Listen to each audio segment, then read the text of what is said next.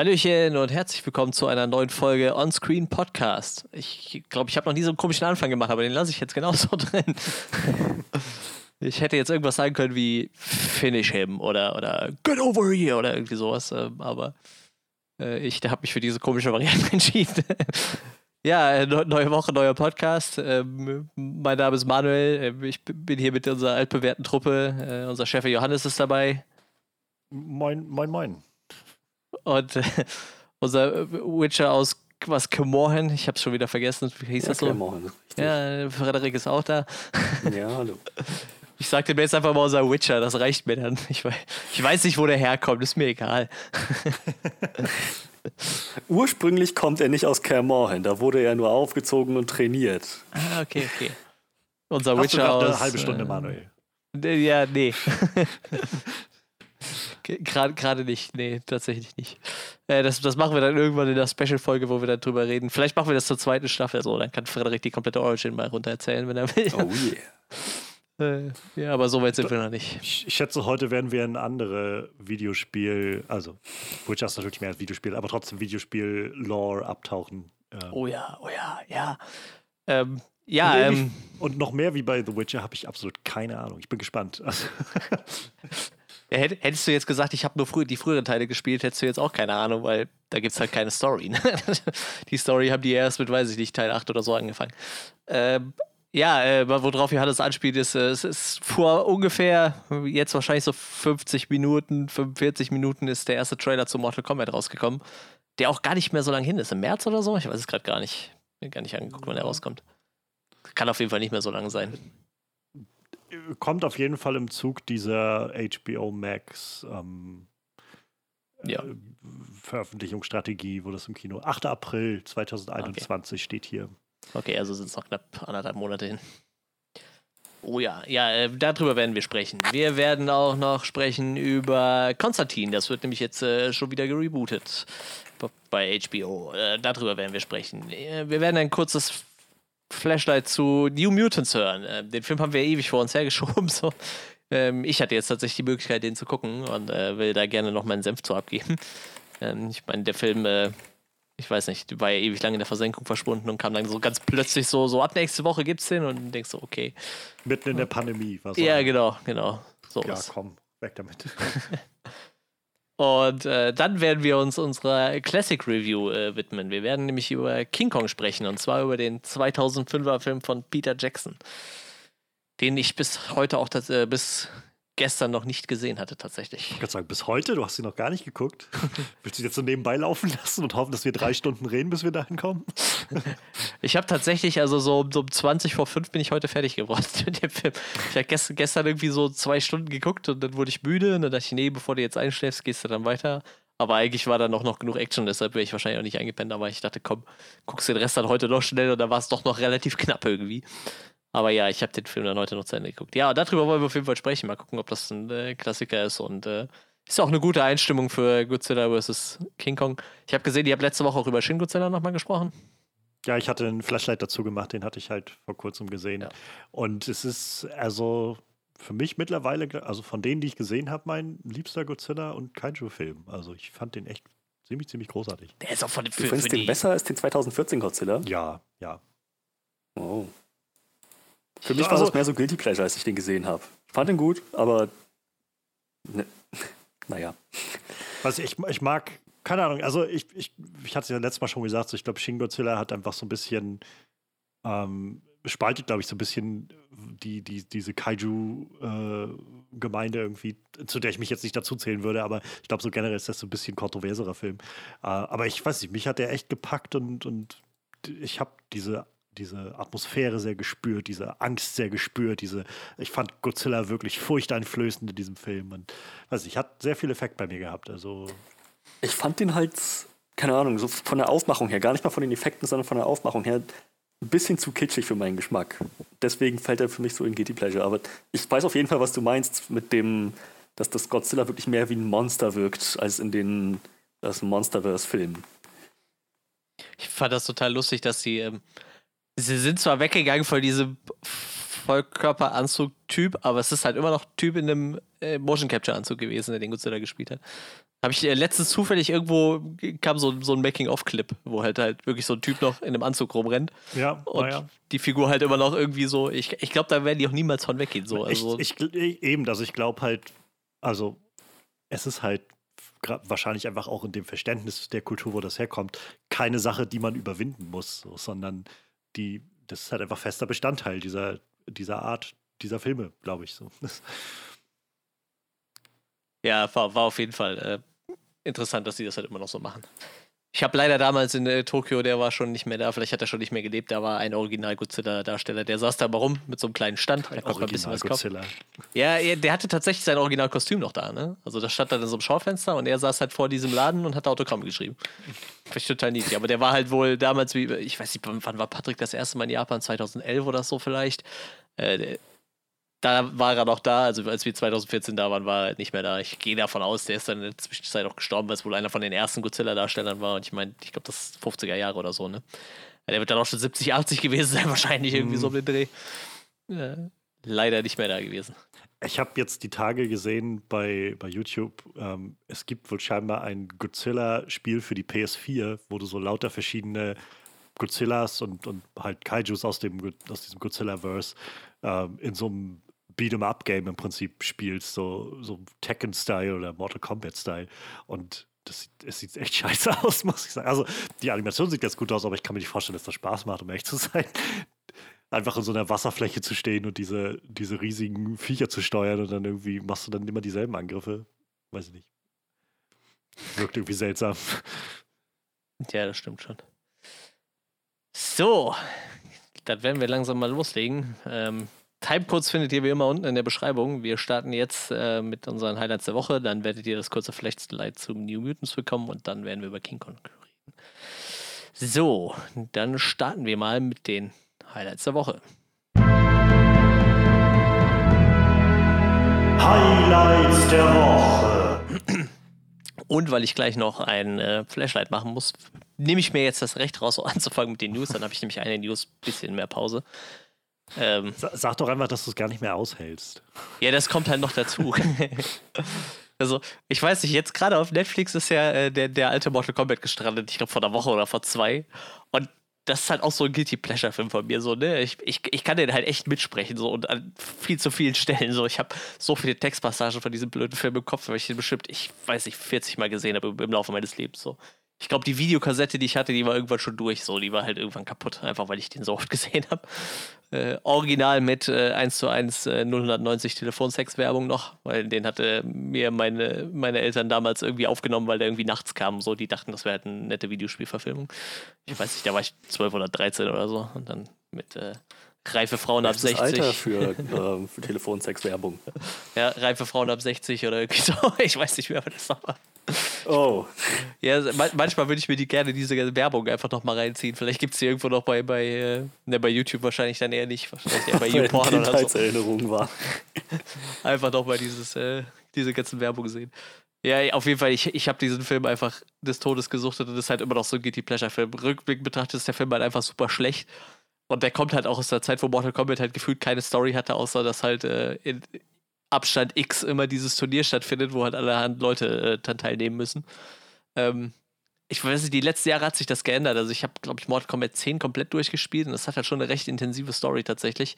Ähm, Finde find ich dann relativ geil, irgendwie mit, äh, wirklich, dass sie dann irgendwie die, die Erde überfallen und, und Sonja kommt dann irgendwann mit so, so einem Hubschrauber angeflogen und dann teleportiert sich da irgendwie Scorpion rein und will die platt machen und so. Also die haben sich da schon ein bisschen was ausgedacht. Wie gesagt, die Story ist dann auch ein bisschen tiefer als das, was sie vorher hatten.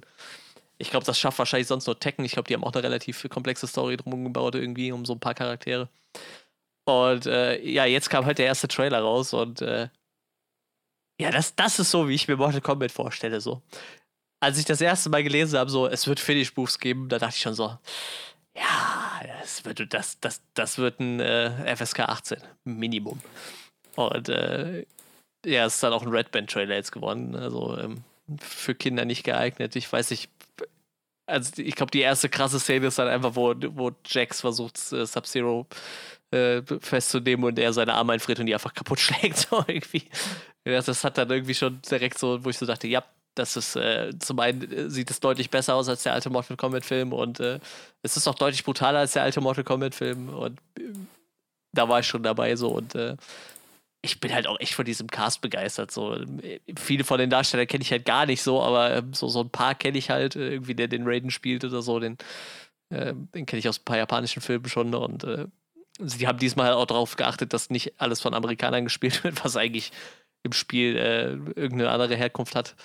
Das finde ich äh, schon mal ganz nett. Ähm, wie gesagt, ich, mich hat dieser Trailer echt umgehauen. Ich finde diese ganzen Sub-Zero-Effekte fand ich ziemlich geil, irgendwie mit, mit dem Eis. Ähm, ich glaube, eh Sub-Zero und Scorpion wären wahrscheinlich eh so die Highlights in dem Film, aber ich habe in dem Trailer jetzt schon das Gefühl, es gibt mir auf jeden Fall deutlich mehr Story als dieser Film von, ich glaube, 99 oder so. Äh, äh, ich habe auf jeden Fall richtig Bock. Ähm, Johannes hat eben schon erwähnt, er hat nicht so viel Ahnung von dem Spiel. Ähm, ich weiß nicht, Freddy, wie sieht es bei dir an? Äh, irgendwie hast du Mortal Kombat Berührungspunkte mit? Ich meine, die Spiele glaube ich. Hab, also das, das, Mortal Kombat selber habe ich nie gespielt, glaube ich, kein einziges Mal. Ich kenne nur Tekken und ähm, man konnte Scorpion spielen in äh, Injustice, Injustice ja, ja, irgendwann als DLC. Aber oh. da, da hört es dann auch auf. Ich, alles, was ich dann damals mitbekommen habe, weil ich mich ein bisschen dazu belesen hatte, äh, war Scorpions Hintergrundgeschichte, dass er halt so seine Vendetta hat gegen Sub-Zero und warum er sich gelb anzieht. Was alles ganz, ganz, ganz spannend und interessant klingt, aber ich bin da nie weiter drin abgetaucht. Ja, wie gesagt, das gab es halt früher auch alles gar nicht. Ne? Also ich, ich sag mal, die ersten 5, 6, 7 Teile, ich weiß nicht, da gab es dann so eine grobe Hintergrundstory, also die, diese Vendetta wird da halt erwähnt, aber ich, ich glaube, da hört es dann bei den meisten Sachen halt auch einfach auf. Ne? Ich glaube, es wird dann halt einfach immer nur erklärt, mit dass halt die Erde quasi immer für ihre Freiheit kämpfen muss, weil irgendwelche Invaders aus einem dunklen Universum rüberkommen oder so Paralleldimensionen, die übernehmen wollen. Ich glaube, das war dann so die einzige Story, die es rundherum gab, aber äh, ja, aber trotzdem ist natürlich jetzt die Frage, auch wenn euch das nicht äh, vorher nicht angeguckt habt, was sagt ihr denn zu dem Trailer? Get over here! Das ist tatsächlich mit das, das fundierteste, was ich weiß von, von Mortal Kombat. Dass einer von denen, und ich könnte nicht mehr genau sagen, wer, ist das Scorpion? Ja, oder das ist Scorpion. Sub-Zero ja. oder so, hat diesen, diese Catchphrase, dass er das scheinbar ja. immer wieder sagt in den, in den Games. Ähm, ich weiß nicht, ich glaube, ich hatte mal irgendwann als, als Jugendlicher von äh, meinem Cousin, der ist halt noch ein paar Jahre älter gewesen, ähm, oder ist halt ein paar Jahre älter, der hatte mir damals ähm, einen alten Sega Mega Drive, glaube ich, ausgeliehen ja, gehabt. Ähm, hieß der so in Deutschland Mega Drive? Ich glaube, das war der. Ja, ja. Ähm, und da war halt, glaube ich, auch ein Mortal Kombat-Spiel dabei und das habe ich dann mal irgendwann angespielt. Und, aber ich fand das nie spannend. Also ich bin auch, glaube ich, nicht so der, der Fan oder nicht der Typ für diese Beat'em-up-Games. Die einzigen Spiele dieser Art, die mich gekriegt haben, äh, waren die Dragon Ball Z-Spiele. Also Dragon Ball Z, Budokai, Tenkaichi oder sowas hatte ich, glaube ich. Die sind doch echt so, abgefahren, die, tatsächlich, ja. Die fand ich halt gut, weil ich auch mit den Figuren was anfangen konnte und mit der Welt und das irgendwie gut gepasst hat, irgendwie alles. Und, ähm, und davon habe ich ja Mortal Kombat, ich wusste halt, dass es das gibt und das ist mir mehr so über die Memes sozusagen bekannt, so über halt Get over here oder ähm, die Figuren, ja, die sind halt sehr markant, also eine Sub-Zero Scorpion. Gibt es nicht auch noch einen grünen davon oder so? Ja, das ist Reptile, genau. Es gibt um, ähm, noch, noch ein paar mehr. Smoke, der ist schwarz oder lila. Also die Power Rangers dieser Mortal Kombat ja, genau. irgendwie. Und äh, das war mir bekannt. Also auch die, gerade diese ganzen ähm, Sachen mit den, mit den Finishing Moves sind halt sehr ikonisch irgendwie. Also ich könnte jetzt nicht sagen, wer was macht, aber es ist mir bekannt, dass die halt sehr ausgeschlachtet sind, im wahrsten Sinne des Wortes, irgendwie, diese Finishing Moves. Und ja, ansonsten wusste ich, dass es halt den, also ich glaube, zwei Filme gab es bisher und, ja, äh, und eine Serie. Und einer galt so, gilt so als so ein, so ein Guilty Pleasure und wird von vielen immer wieder auch so gesagt als möglicherweise bester Videospielfilm.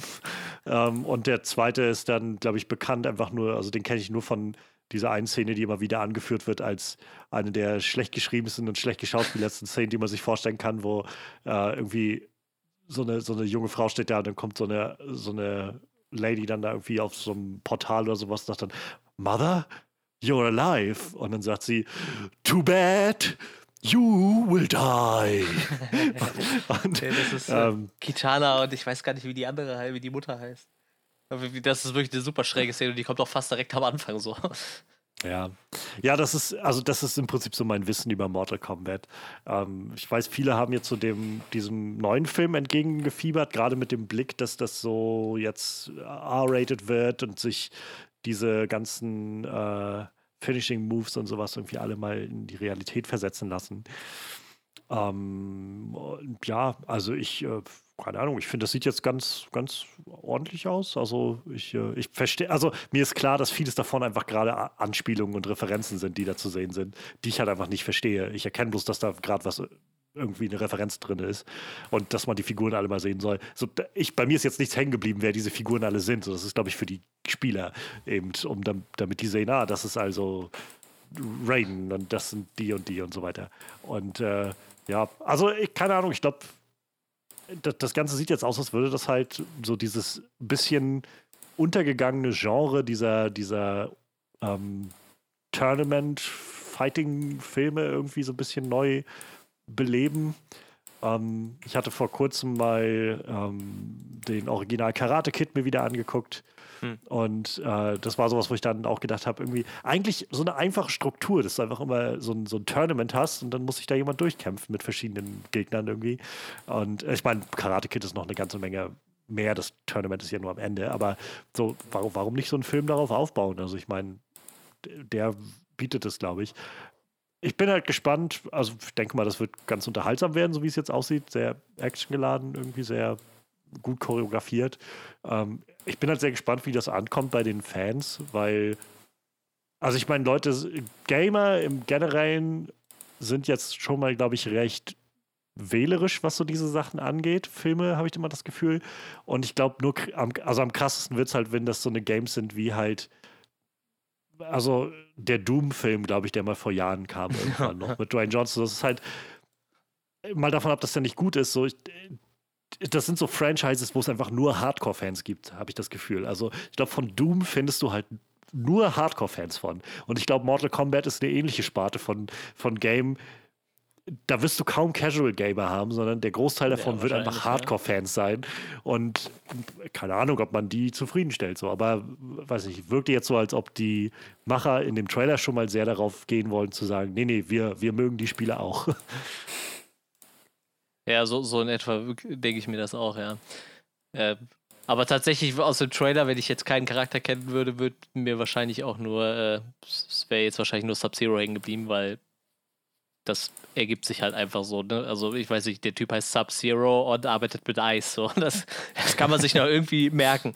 Also das ist aber auch dann irgendwie der einzige, glaube ich, wo, wo man jetzt sagen kann, das würde hängen bleiben. Scorpion kriegt man vielleicht noch irgendwann in den Kopf, weil die sind halt schon ein bisschen außergewöhnlicher, die Charaktere, aber.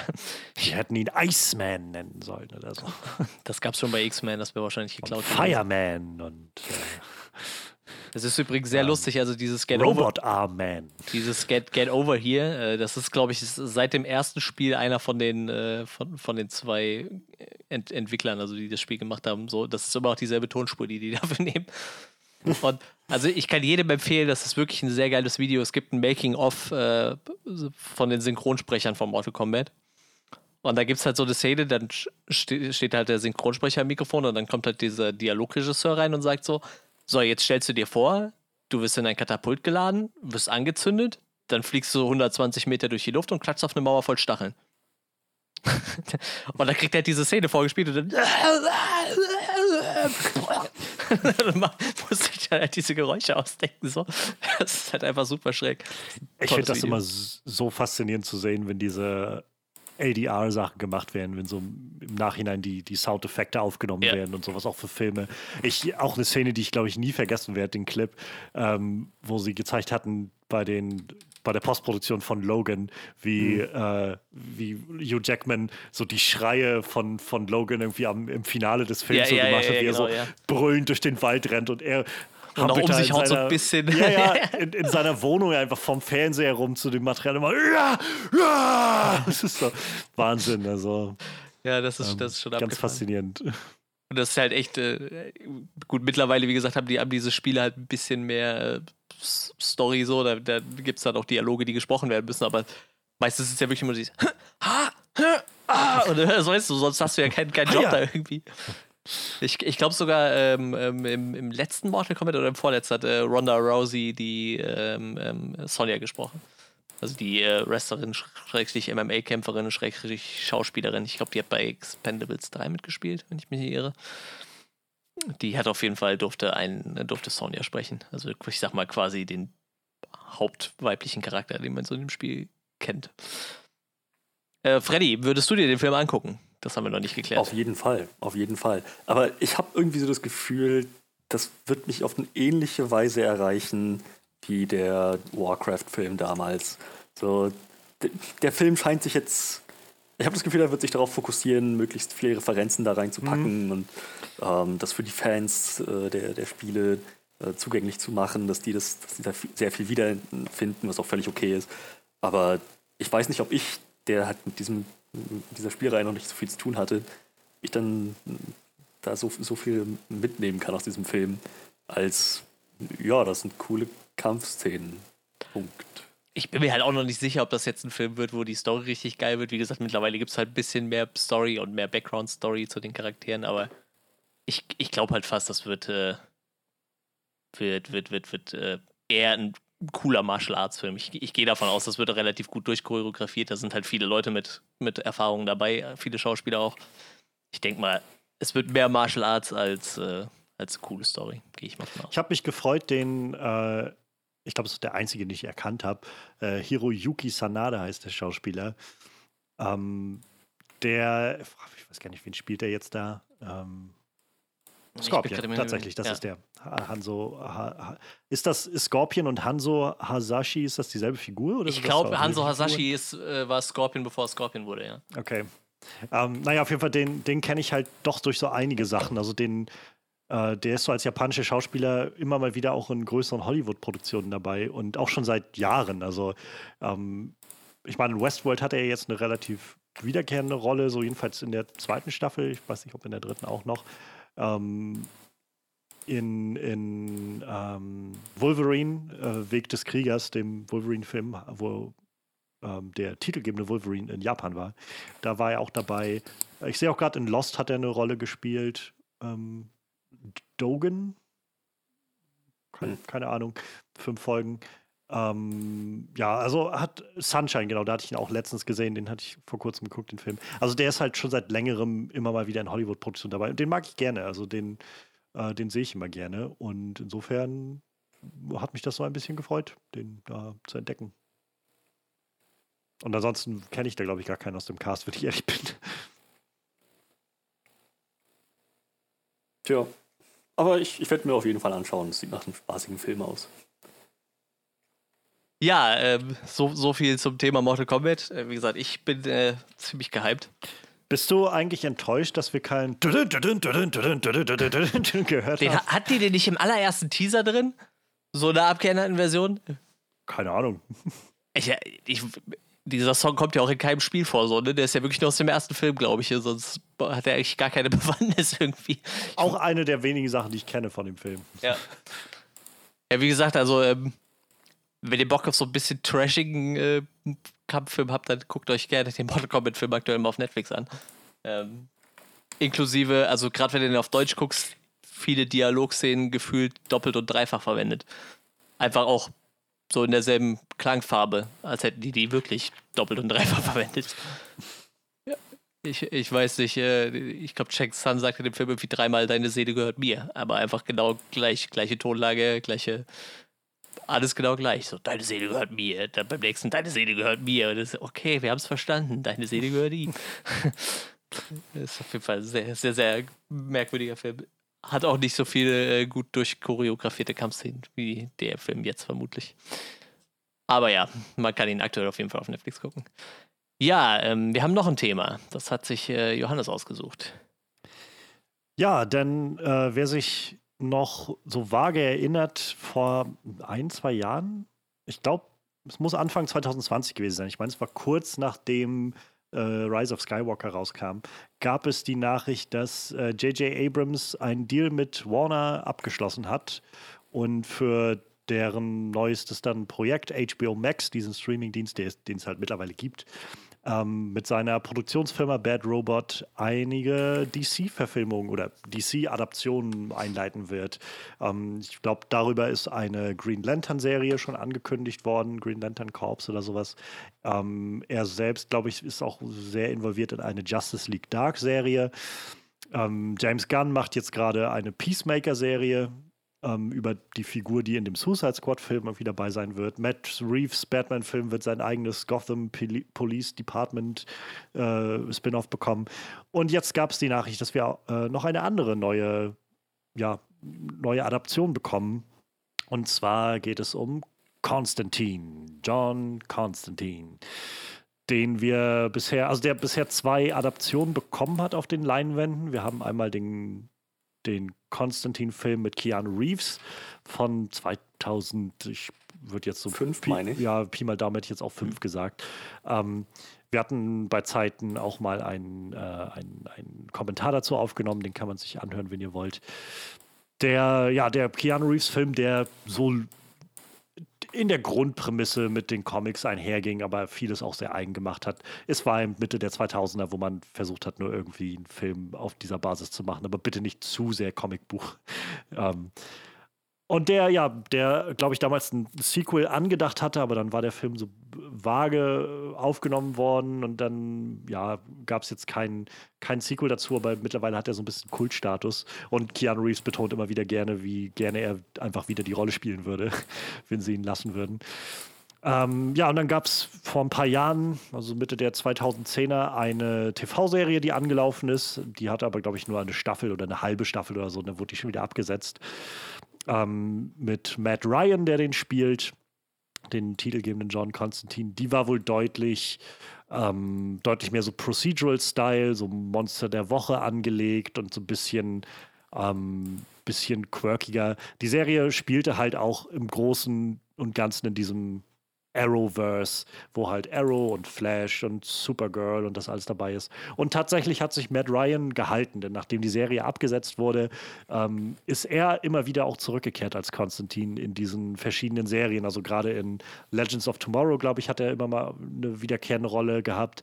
In diesen großen Crossover-Episoden, die sie gemacht haben vom Arrowverse, äh, ist er auch immer wieder auch dabei gewesen als John Constantine. Und ja, also so ein bisschen ist die Figur auf jeden Fall, glaube ich, im, im, im, im Zeitgeist. Jedenfalls hat äh, DC so ein bisschen daran gesetzt, die nicht untergehen zu lassen. Aber ja, sie ist halt mehr oder weniger Nebenfigur gewesen in den letzten Jahren. Und nun soll sich das also ändern und es soll eine eigene Serie geben, ähm, die ja von einem recht frischen ähm, Autoren quasi, also up-and-coming Screenwriter Guy Bolton, also bisher vor allem als Screenwriter tätig, ähm, der sich daran setzen wird, um die äh, ganze Serie, also den Piloten zu schreiben und ähm, die Serie irgendwie auf, auf die Schienen zu bringen. Und man sucht jetzt natürlich nach einer Hauptrolle, nach einem Schauspieler. Ähm, verschiedene Quellen, also bisher ist da nichts bestätigt, aber verschiedene Quellen ähm, deuten darauf hin, dass Warner auf der Suche ist nach einem ähm, People of Color, ähm, Menschen, wie sagt man, Ein, eine Person of Color, so. Mhm. Und ja, die ganze Serie soll vor allem deutlich düsterer werden. Also gerade, glaube ich, im Vergleich zu der Matt Ryan TV-Serie, die, die es bisher gab. Das Ganze soll deutlich mehr den Horrorton der Comics einfangen und ähm, so ein bisschen in diese, ja, in diese, diese mystischen Sphären abtauchen. Und äh, angedacht ist wohl, dass das Ganze auch zur, zur Crossover-Fähigkeit mit J.J. Äh, Abrams Justice League Dark Serie da sein soll. Was Sinn macht irgendwie. Also ich glaube, Konstantin ist auch in der Justice League Dark relativ ja. häufiger ja, ja, Besucher. Comics ähm, auf jeden ähm, Fall, ja. Ja, ich, äh, ich fand es ganz spannend, das zu lesen, denn also John Constantine ist auf jeden Fall so eine Figur, die ich irgendwie sehr gerne mag. Sowohl vom, also ich habe ihn vor allem kennengelernt durch den Keanu Reeves Film und fand den damals schon immer ganz cool und äh, der, der hat halt so seinen ganz eigenen interessanten Charme und macht so ganz viele interessante Dinge. Ähm, und ist auch deutlich horrorlastiger, als, als ich das äh, jetzt so in den letzten Jahren in Erinnerung hatte, als wir den jetzt damals wieder geguckt hatten in, unserem Kommentar, ist mir das nochmal bewusst geworden, wie viel Horror da doch drin steckte. Und äh, den, den Matt äh, Ryan habe ich nicht gesehen, den Konstantin. Ich bin einfach nie in dieses Arrowverse reingekommen und mittlerweile ist das so viel, dass ich einfach mich viel zu erschlagen fühlen würde, als da reinzugehen. Ähm, aber ja, ich, ich hätte auf jeden Fall Lust, noch eine, eine weitere Konstantin-Variante zu sehen. Ähm, dadurch, dass ich nur auch den Sandman-Comic gelesen hatte, da taucht er ab und an mal auf, ähm, so in so einer kleinen Cameo-Rolle, mal so eine Issue oder sowas. Da ist es schon nochmal ganz nice. Ähm, ich war erstaunt, ich meine, was ist erstaunt, das ist jetzt nicht groß verwunderlich, aber im, in der Überschrift sozusagen zu diesem Artikel stand halt vor allem drin, dass, dass diese Crossover-Idee da ist, dass man Konstantin auch woanders reinführt. Und äh, mein erster Gedanke war halt, der logische Schritt ist Swamp Thing. Also, wenn ich mich nicht täusche, ist die Figur John Constantine aus den Swamp Thing Comics entstanden. Also, da das erste Mal aufgetaucht und daraus dann entwickelt worden. Und da hätte ich jetzt eher erwartet, aber andererseits, na, sie haben die Swamp Thing-Serie schon abgesetzt, also da wird wahrscheinlich auch nichts mehr kommen, leider. Ähm, ja, aber auch Justice League Dark, warum nicht? Also, ich meine, HBO Max ist ich meine, man kann es nicht zum Vorwurf machen, aber es wirkt schon so, dass sie gerade sehr, sehr versuchen, Content rauszupumpen und möglichst viel, ähm, möglichst viel auf den Markt zu bringen, damit Leute halt abonnieren. Ich meine, das ist, möchte ich jetzt mal mich weit aus dem Fenster lehnen, der einzige Grund, warum wir diesen Snyder Cut bekommen, der jetzt in zwei, drei Wochen oder so rauskommt, weil sie eben wissen, dass sie, also die hätten garantiert nicht nochmal 70 Millionen Dollar dafür ausgegeben, einen Film rauszubringen, der schon das letzte Mal gefloppt ist und viele 100 Millionen Dollar Minus gemacht hat, nur um irgendwie so ein paar Leuten, die, die sich irgendwie nicht benehmen wissen und rumherschreien, ja, einen Film zu geben, den sie haben wollen. Aber wenn du das halt als Streaming-Service verpackst, dann ja, kannst du darauf zählen, dass doch noch mal ein paar mehr Leute sich da reinklinken. Genau wie mit ihrer neuen Release-Strategie, mit allen Filmen, die jetzt da rauskommen und so Kinofilme, die direkt dann beim Start auch auf HBO Max sind. Und ich denke, dass. Je, ja. je mehr ich über diesen Justice League-Film erfahre, über den Snyder Cut, umso mehr habe ich das Gefühl, vielleicht gucke ich ihn mir doch an, aber aus Prinzip ähm, per Piraterie. auf irgendeiner illegalen äh, Grauzonenseite. Ja, ähm, das ist natürlich rein, äh, rein äh, hypothetisch. Äh, da, das ist jetzt keine Aussage, aus der man irgendetwas abführen könnte oder ableiten könnte. Also insofern. Vor Gericht würde ich das nicht gelten lassen. Nee. ja, ähm, reden wir nicht über den Snyder Cut. Äh, das ist so ein Thema. Nein, nein, danke. Ist, ist schon viel zu viel darüber geredet worden.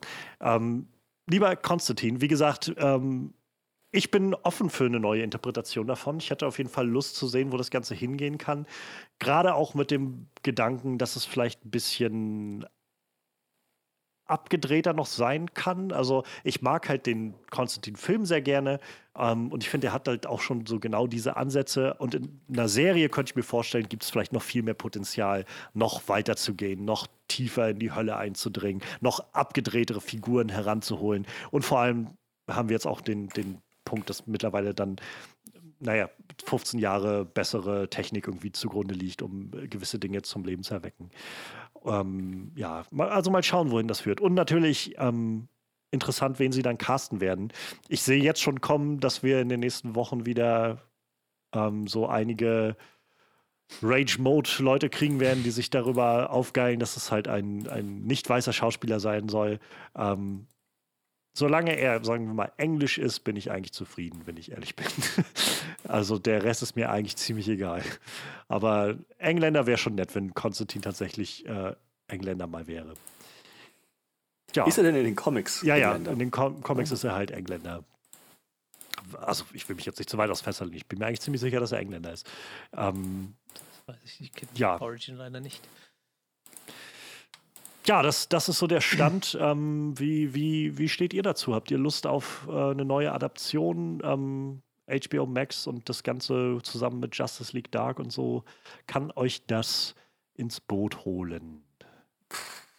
Ich hatte es vorhin schon mal angemerkt. Ähm, ich bin absolut für Konstantin äh, Sequels, aber wirklich nur, wenn es sich um, um ein direktes Sequel zu dem 2005-Film handelt und wieder mit Keanu Reeves als Konstantin. Ansonsten keine Ahnung. Ich habe aus dem äh, aus dem Justice League äh, Universum da, das ist Das, das ist doch dasselbe Universum äh, wie, wie Arrow und das ganze Zeug, ne?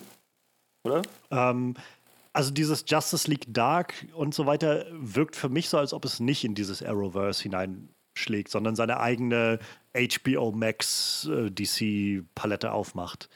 Okay. So dieses Ja. Arrowverse ist, glaube ich, auf dem eher auf dem Weg nach draußen im Moment. Also da ist Su- Supergirl ist, glaube ich, jetzt abgesetzt oder hat noch eine Staffel. Black äh, Lightning ist vorbei, Arrow ist vorbei und also ich glaube, das geht so langsam dem Ende entgegen.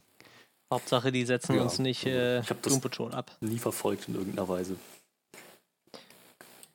Hauptsache nicht Doom Patrol.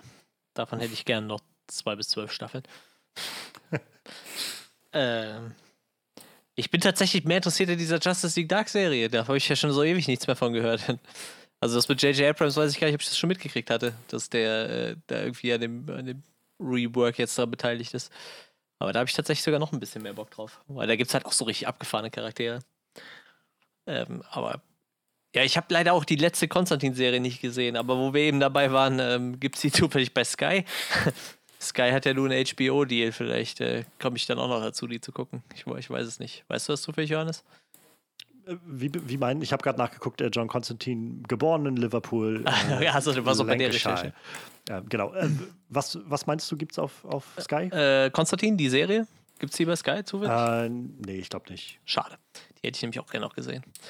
Ähm, ja, falls ihr euch wundert, wieso wir über Sky reden, äh, Wonder Woman.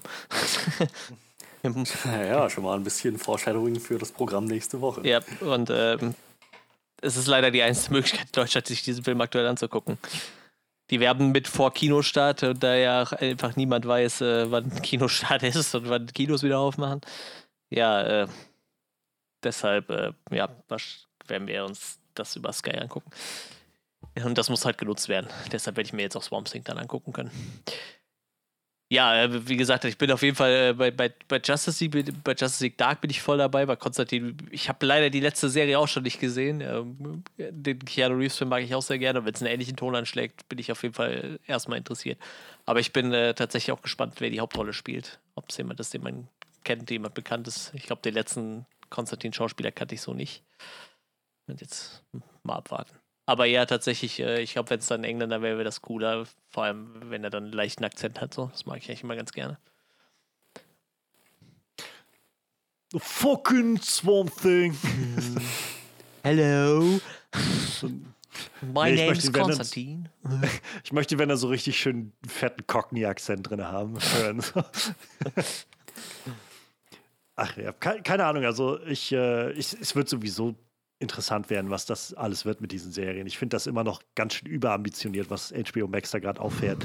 Ähm, so, ich, ich bin sehr gespannt zum Beispiel auf James Gunns Suicide Squad-Film.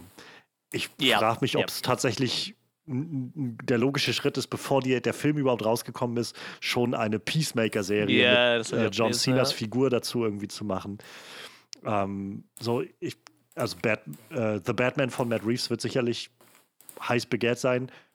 Ob man deshalb jetzt gleich sofort eine Gotham Police äh, Department Serie irgendwie dann damit ranhängen muss, ich weiß es immer nicht, ob man das alles vielleicht auf, auf einen Schuss schon machen muss. So, ich ähm, ich habe einfach das Gefühl, bisher hat DC vielleicht noch nicht noch nicht sich so weit etabliert, dass man halt, dass Leute halt einfach sind so, oh ja, neue DC-Serie, schauen wir mal rein, so, sondern, weiß nicht. Keine Ahnung, ich bin ein bisschen, äh, bisschen skeptisch, ob das alles so aufgehen wird, wie sie sich das vorstellen. Vor allem ist ja nicht so, als hätten wir erst eine Serie gehabt, die Gotham hieß und in erster Linie in dem Police Department gespielt hat. Aber was weiß ich schon. vielleicht hätte man die- die nicht einfach nach fünf Staffeln beenden sollen, sondern hätte vielleicht da noch ein bisschen weitermachen sollen, weil die war eigentlich ganz cool. Aber na gut.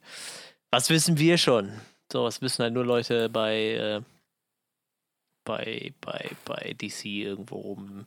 Ich weiß gar nicht, wer ist überhaupt der Head von DC im Moment? Ich habe keine Ahnung. Bei Marvel kriegt man das war halt immer mit, Hamada? Ich, ich bin mir nicht ganz sicher. Weiß es auch nicht. Ähm, ich glaube, also so oder so steht ja bei Warner dann noch immer, äh, was ist AT&T, glaube ich, drüber. Diese, Ja, diese, kann sein. dieser Mutterkonzern, der das aufgekauft hat und so.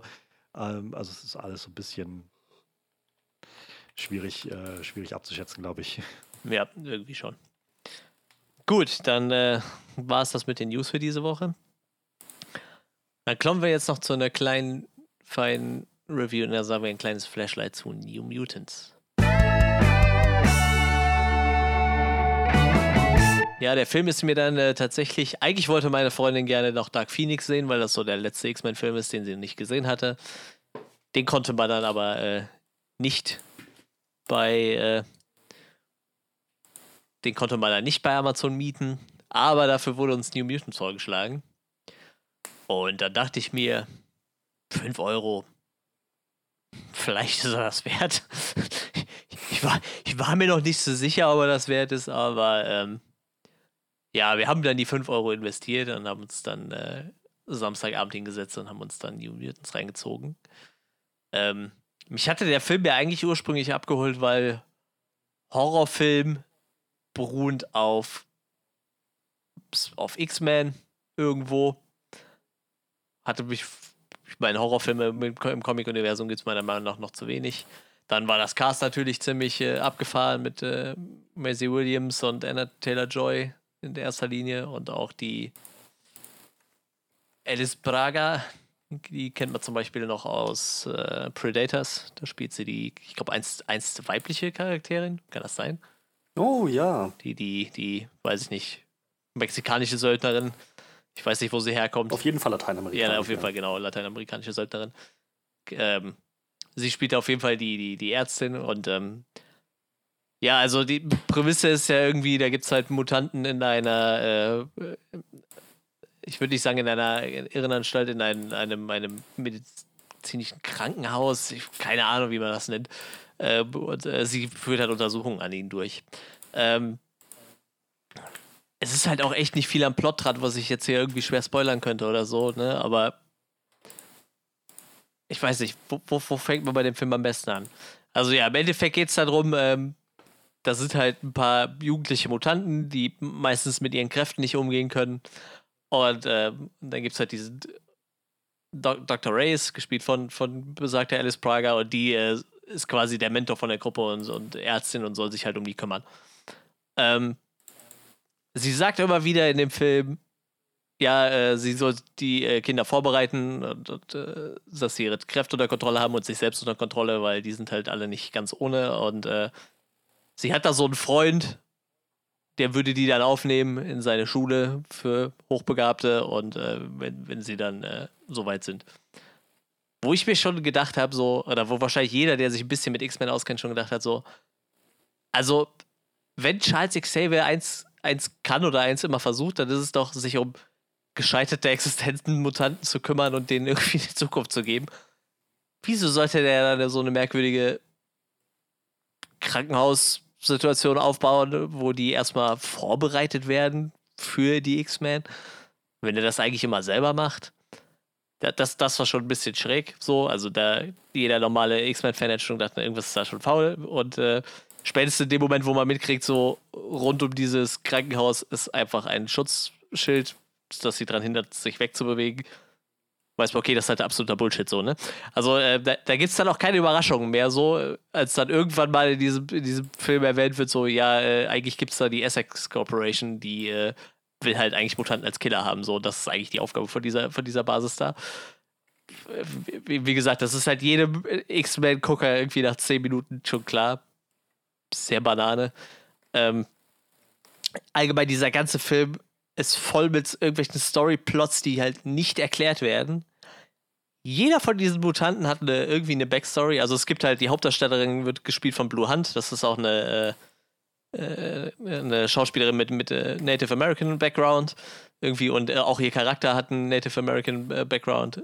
Ähm, dann gibt es halt äh, den Charakter von Maisie Williams, Wolfsbane. Sie verwandelt sich, kann sich halt in Wolf verwandeln. Manchmal macht sie das einfach unkontrolliert und manchmal kann sie es kontrollieren. Und dann hast du halt den Charakter von Anna Taylor Joy, die ich weiß nicht, was alles kann. Also sie kann Schwerter irgendwie aus, aus ihren Armen rausziehen und äh, kann in irgendeine Paralleldimension und hat eine kleine, kleine Handpuppe, die aussieht wie ein Drache, die dann irgendwann lebendig wird und so. Also die, die kann ganz viel schrägen Scheiß. Und äh, da gibt es noch zwei Männer. Der eine heißt Cannonball, der ist richtig schräg, der kann halt irgendwie sich so schnell beschleunigen wie eine Kanonenkugel, kann aber nicht mehr bremsen. also, so eine richtig unsinnige Fähigkeit. Also, wenn du den Typ, der, der kommt halt das erste Mal vor, also wenn, wenn, äh, äh, Danny heißt, heißt die Hauptcharakter, äh, die Hauptdarstellerin, die von Blue Hand gespielt wird, äh, die, der Hauptcharakter. Und äh, wenn sie das erste Mal in diese Klinik kommt und äh, du, du, siehst diesen Cannonball und das ist halt einfach so ein Dude, der halt überall voll ist mit Pflastern und Gips am Arm und so, so einfach vollkommen ramponiert, weil halt irgendwann rauskommt, so, ja, der, der versucht halt immer sich zu beschleunigen auf, auf, auf Geschwindigkeit von der Pistolenkugel, aber er kann halt nicht mehr bremsen so und klatscht dann meistens irgendwo auf den Boden oder gegen eine Wand oder also so gefühlt die coolste, aber unnützeste Fähigkeit überhaupt. und dann gibt es halt noch äh, Sunspot. Äh, Bobby heißt der Charakter. Das ist, äh, er kann seinen Körper halt unglaublich aufheizen. Und das passiert aber bei ihm leider auch nicht immer freiwillig. Also so ungefähr auf die äh, Stärke einer Sonne, wenn er will. Und jeder von diesen Charakteren kriegt, kriegt eine Back Backstory. Aber entweder ist sie halt so lasch, dass, dass sie niemanden interessiert, oder sie wird halt einfach nicht aufgeklärt. Also zum Beispiel Anna Taylor Joyce Charakter äh, wurde scheinbar als Kind von einem Smiley Killer angegriffen. Es wird nicht aufgeklärt, was das ist. Ob es ein Wesen ist, ob es ein Killer ist. Aber man weiß nicht, was da passiert ist. Man sieht halt nur so in so einer Szene, wie sie auf dem Bett liegt als kleines Mädchen mit ihrer Handpuppe, die sie halt auch als Erwachsene noch hat oder als, als, als, als Teenager. Und dieser Smiley kommt. Und die, den ganzen Film über werden halt äh, immer wieder kommt, kommt dieser Smiley vor, aber es wird nie erklärt, was, was es überhaupt mit diesem Smiley aufhat. Ich weiß nicht, ist das ein Killer? Ist das ein Typ, der verkleidet ist? Ist es vielleicht auch ein Vergewaltiger? Sie ist vergewaltigt worden als Kind? Ich weiß es einfach nicht. Es wird halt nicht erklärt, den ganzen Film über. Und ähm, in diesem Film werden ja immer wieder die Ängste der Mutanten Wirklichkeit. Und bei ihr halt immer wieder dieser Smiley-Dude. Und irgendwann sehen aber auch alle diesen Smiley-Dude, wo ich mich auch frage, was macht das für einen Sinn? Weil eigentlich ist es ja nur ihre Angst. Aber auf einmal sind da 15 Smiley-Männer und die jagen diese ganzen Mutanten durch dieses Krankenhaus. Es ist super schräg. Ähm, auch Maisie Williams Charakter, äh, irgendwie, die, die spielt halt einen schottischen Mutanten. Es ist halt irgendwie ganz nett, die haben fast zu, zu jedem Mutanten halt auch jemanden aus dem Land geholt, wo der Mutant halt ursprünglich herkommt. Ne? Also dieser Bobby wird halt von einem Brasilianer gespielt. Ähm, wie gesagt, äh, Danny, der Hauptcharakter, hat halt einen Native American Background und äh, Blue Hunt, die Schauspielerin, auch. Äh, wie gesagt, Maisie Williams ist ja, glaube ich, keine Schottin, aber auf jeden Fall äh, kommt sie irgendwo aus England, passt dann auch irgendwo. Gut, Anna Taylor Joy, die spielt halt eine Russin, äh, ursprünglich eine Russin, die, die ist, das passt natürlich dann nicht, aber der Rest ist halt wenigstens irgendwie ein bisschen passend gecastet so. Und das ist auch so ein Problem in dem Film. Ähm, du hast halt super gute Schauspielerinnen, ne? Du hast halt Maisie Williams, super gute Schauspielerin. Anna Taylor Joy, die hat sich ja jetzt in den letzten Jahren sehr, sehr gefestigt als Schauspielerin. Und dann hast du Blue Hunt, die kannte ich bis dahin gar nicht, aber die hat in ihrer Rolle so viel Charisma wie ein Backstein, so, ne? Und das ist halt, das ist halt leider der Hauptcharakter. Das ist halt wirklich so. Und ich glaube nicht mal, dass das an der Schauspielerin liegt, sondern einfach, dass dieser Charakter so vollkommen uninteressant und langweilig geschrieben ist. Ne? Also du musst dir vorstellen, sie, sie ist halt, äh, sie lebte halt mit ihrem Vater scheinbar in einem, ich würde mal sagen, in so einem Indianerreservoir. Und das wird halt von einem riesigen Dämonenbär angegriffen. Und das tötet halt ihren Vater so. Ne? Und irgendwie denkst du dann so, der Charakter hat jetzt irgendwie bestimmt voll die Tiefe und voll, aber äh, der Charakter ist halt vollkommen lahm. So den ganzen Film durch. Wie gesagt, vollkommen uncharismatisch und wie gesagt, und dann st stellst du die neben Macy Williams, die halt eine super Rolle ablegt als Wolfsbane und Anna Taylor Joy, die halt auch in ihrer Rolle, sie spielt halt so die, die Badass Bitch irgendwie, die, die halt wohl 15 Männer umgebracht hat, die ihr zu nahe gekommen sind. Deshalb meine Vermutung, dass dieser Smiley Man eigentlich Vergewaltiger war. Ähm, und äh, Ach du Scheiße, ich sehe, ich habe gerade die äh, IMDb-Seite auf. Und weißt du, wer den Smiling Man gesprochen hat? Ja, ja, Mary Manson. Ich habe es eben auch gelesen. Yay. Gut, äh, ich meine, das ist ja jetzt alles ein bisschen vor seiner. Äh, da dachte man, der Film könnte nicht noch schlechter ja. altern. Das kommt dann noch dazu. Obwohl ich sagen muss, also ich habe den Film halt nicht gesehen und ich will dich gar nicht lange unterbrechen, aber weil, wo du gerade bei äh, Iljana Rasputin warst, also Anja Taylor genau. Charakter. Das war halt, was ich mitbekommen hatte, als der Film rauskam, weil das war so die Rückmeldung. Warum haben sie diese Figur rassistisch geschrieben? Ja. Den ganzen ja. Film über ja. rennt sie nur rum und, und macht sich darüber lustig, dass die äh, Danny Moonstar halt Native American eigentlich ist. Und äh, und es führt wohl scheinbar nirgendwo hin und gibt keine wirkliche nee. Auflösung nee, oder kein. Bei gar nichts. Kein, ach, weißt du, eigentlich bin ich zu bigott gewesen, ich kann mich ändern oder so. Ja, das ist, das ist alles wow. super schräg. Und wie gesagt, halt leider die Blue Hand stinkt halt ein bisschen neben Maisie Williams und Anna Taylor Joy ab. So, ne? Ich meine, ob der Charakter von Anna Taylor Joy jetzt gut geschrieben ist oder nicht, aber die, die macht halt einfach einen Bombenjob so, ne? Als ich sag mal, das Gruppenarschloch irgendwie, ne? Also die halt echt über jeden abrotzt und äh, sich halt auch irgendwie nur daneben benimmt und sie ist halt auch irgendwann die, die den, äh, den Doktor einfach unter Drogen gesetzt hat, damit die halt einfach wegpennen und die Party feiern können und so. Also bisschen schräg. Und dann, das ist ja das, das ist das Bescheuertste überhaupt. Es ist ja jetzt, mittlerweile sind wir ja so weit, dass es ziemlich etabliert ist, auch äh, gleichgeschlechtliche äh, Paare irgendwie in Filmen zu zeigen und überhaupt allgemein ist ja Homosexualität mittlerweile immer weniger Tabuthema so und wird ja auch in Filmen halt oft äh, irgendwie eingebaut. Aber ich habe das noch nie so lahm gesehen wie diese Filme und so bescheuert eingebaut. Es gibt eins zu eins eine Szene, die sitzen alle vorm Fernseher und gucken Buffy im Bann der Dämonen und auf einmal rutscht halt Maisie Williams Charakter so ganz dicht vor dem Fernseher, weil da kommt eine Kussszene zwischen, ich glaube, heißt sie Willow? Ich glaube, die heißt Willow, der Charakter von, von, von äh, Edison, ich weiß nicht mehr, wie die Schauspielerin heißt. Und noch einer, so einfach so, so, so ein Kuss zwischen zwei Frauen in der Serie Buffy. Und du siehst schon, wie sie so total schmachend davor sitzt und du weißt so, alles klar, das ist der lesbische Charakter, der so irgendwie in diesen Film eingebaut wird. Und du weißt aber auch direkt, es gibt einfach nur zwei andere Frauen, die, oder zwei andere Mädels in ihrem Alter, die in Frage kommen. Die eine ist die Badass Bitch, die einfach die ganze Zeit versucht, den Männern den Kopf zu verdrehen. Die wird es garantiert nicht sein. Also bleibt hier nur noch Blue Hunt, Haupt, äh, die Hauptdarstellerin. Und es ist wirklich genau das passiert dann so, ne? Du, du siehst halt diese Macy Williams-Szene, wo du weißt, okay, sie ist dieser eine Charakter, der irgendwie so ein bisschen Abwechslung reinbringen soll und du weißt auch genau, mit, mit wem die was anfangen wird, weil es gibt halt einfach nur diese zwei Charaktere, die in Frage kommen. Und genau so passiert halt auch, ne? Und selbst das kommt halt einmal vor. Also es gibt halt so eine Szene, wo die sich küssen und dann ist das Thema aber schon wieder gegessen. So, das kommt dann den ganzen Film nicht mehr vor gibt halt nachher noch so, so einen epischen Abschlusskampf gegen diesen riesen, riesen mutanten Dämonenbär, wo, sie dann sich noch mal ein bisschen mehr um sie sorgt, als die anderen sich um sie sorgen irgendwie, aber das ist halt auch alles so. Und das passiert diesen ganzen Film. Der Film ist halt echt exakt nur anderthalb Stunden lang. Und das ist so ein Film, wo ich gesagt hätte, dem hätte eine halbe Stunde gut getan, weil alles an dieser Story einfach so platt dahingeschrieben ist und gar keine Tiefe hat. So das hätte der Film halt echt gebraucht. So. Und der Film hat halt echt gute Schauspieler, so. Das ist halt echt schade. Selbst die Schauspieler, die ich nicht kannte, die, die, die zwei Männer, ich weiß nicht, Charlie Heaton hat mir jetzt so nichts gesagt. Und Henry, Henry Zaga sagt mir halt auch nichts, der den brasilianischen Mutanten gespielt hat. Selbst die machen halt einen echt guten Job und auch. Äh, Charlie Heaton ist von Stranger Things. Ja, stimmt, genau. Der ist von Stranger Things, genau. Stimmt, den kann ich ja wohl. Wen spielt er da? Ähm, äh, ähm, den großen Bruder von Will. Genau. Ah. Stimmt, genau.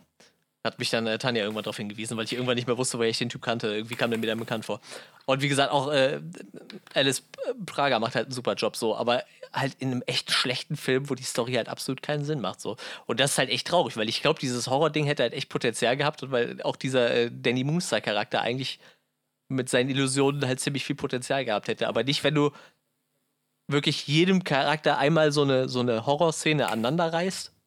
Irgendwie bei jedem erfährst du irgendwie so, okay, dieser Sunspot-Mutant, der irgendwie seine, seine äh, Körpertemperatur auf, auf, äh, auf Stärke einer Sonne aufpumpen kann. Der hat scheinbar seine Freundin gegrillt, weil er irgendwie in der. In der äh, weil er Hunger hatte. Nee, ich weiß nicht, ging halt irgendwie, wahrscheinlich irgendwie um Sex oder irgendwie, irgendwie sowas und, und er hatte sich da nicht unter Kontrolle und hat die halt einfach quasi, die ist in seinen Händen verbrannt. Also, ich hab, wie gesagt, ich habe es nicht gesehen, aber das ist so, das klingt wie eine schlechtere Variante von dem, was wir von mit Rogue alles schon ja, gesehen ja, haben. Ja, ja, genau, genau. Genau so, so in die Richtung geht das. Und wie gesagt, du, du erfährst dann kurz, okay, er hat halt seine Freundin gegrillt, das, er hat halt irgendwie eine Vision von, von äh, Anna Taylor Joyce Charakter, also die ist eigentlich gar nicht da, aber er hat so, glaubt, sie wäre da. Äh, er erzählt ihr das und in dem Moment taucht halt eine verbrannte Frau im Pool auf wo du halt weißt, okay, das ist halt jetzt sein, seine Angst so. In der nächsten Szene erfährst du dann irgendwann über Indianer diese Story mit dem Smiley Man, also tauchen lauter Smiley Mans auf. Dann erfährst du äh, bei Maisie Williams Charakter irgendwie, dass sie von einem äh, von so religiösen, sie ist halt selber sehr religiös, aber sie wurde halt von einem von so einem Pfarrer irgendwie mit einem Brandmal, äh, hat sie so ein Weh auf, die, auf den Körper gebrannt bekommen. Ich glaube, auf die rechte Schulter oder irgendwas. So, damit man halt weiß, dass sie ein Wolf ist. So. Und äh, Ich, ich weiß nicht, ob da auch noch so ein bisschen so Vergewaltigungsding gespielt hat, keine Ahnung. Aber das wird erzählt. In dem Moment kriegt sie eine Vision, wo halt dieser Pfarrer wieder auftaucht und mit dem Brandeisen hinterher ist. Und das ist halt die ganze Zeit immer so. Es wird was erzählt und dann passiert halt, wird diese Angst eingebaut. Also so richtig plump den ganzen Film durchgezogen. Also, wenn, wenn du mich nur nach der schauspielerischen Leistung fragst, würde ich sagen, der Film ist super, aber halt in eine komplett kurze Plot reingepackt. So. Ist halt leider echt schade. Wie gesagt, der Film hat ja auch genug äh, Scheiße durchgemacht in, in, der Entwicklung irgendwie mit, äh, ich weiß nicht, wie viel Verschiebungen der hatte, fünf, sechs, sieben, ich habe keine Ahnung. Und auf einmal dann so, so, nächste Woche habt ihr den. Und ja, ich weiß jetzt halt auch warum so. Also da war halt auch wahrscheinlich dann nicht mehr viel zu retten, egal was du da gemacht hättest. Aber wie gesagt, das ist halt so ein Film, wo ich denke, wenn du den länger gezogen hättest, hättest du da auf jeden Fall noch ein bisschen was rausholen können.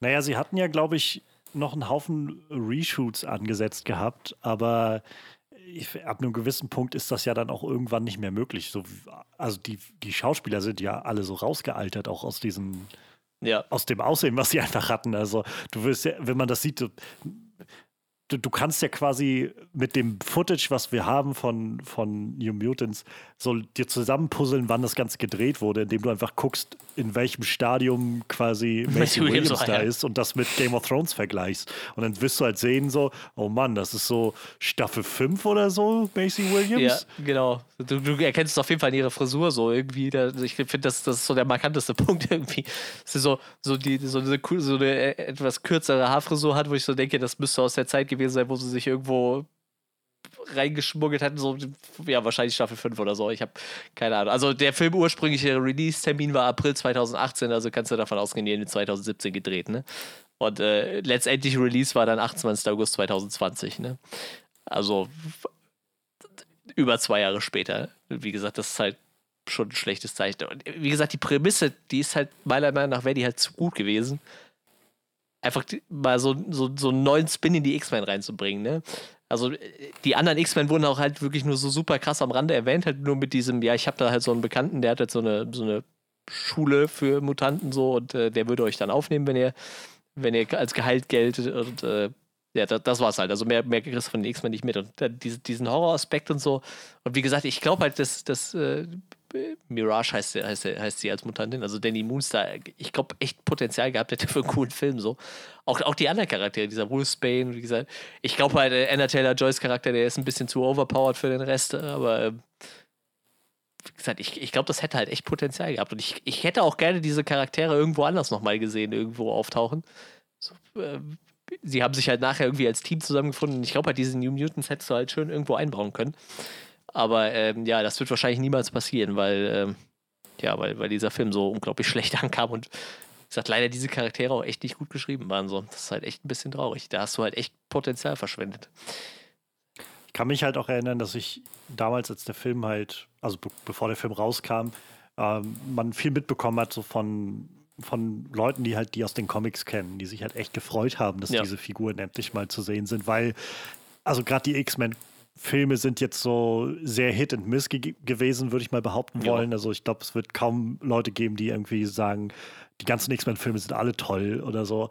Und ich glaube, ein großes Problem der X-Men-Filme war, dass sie sich ab einem gewissen Punkt nicht mehr wirklich weiterentwickelt haben. Also ich glaube, gerade sowas wie äh, X-Men Apocalypse und auch Dark Phoenix sind so zu, ist so zu spüren, dass es das, das sind dieselben X-Men-Filme, die wir irgendwie die ganzen letzten Jahre schon gesehen haben.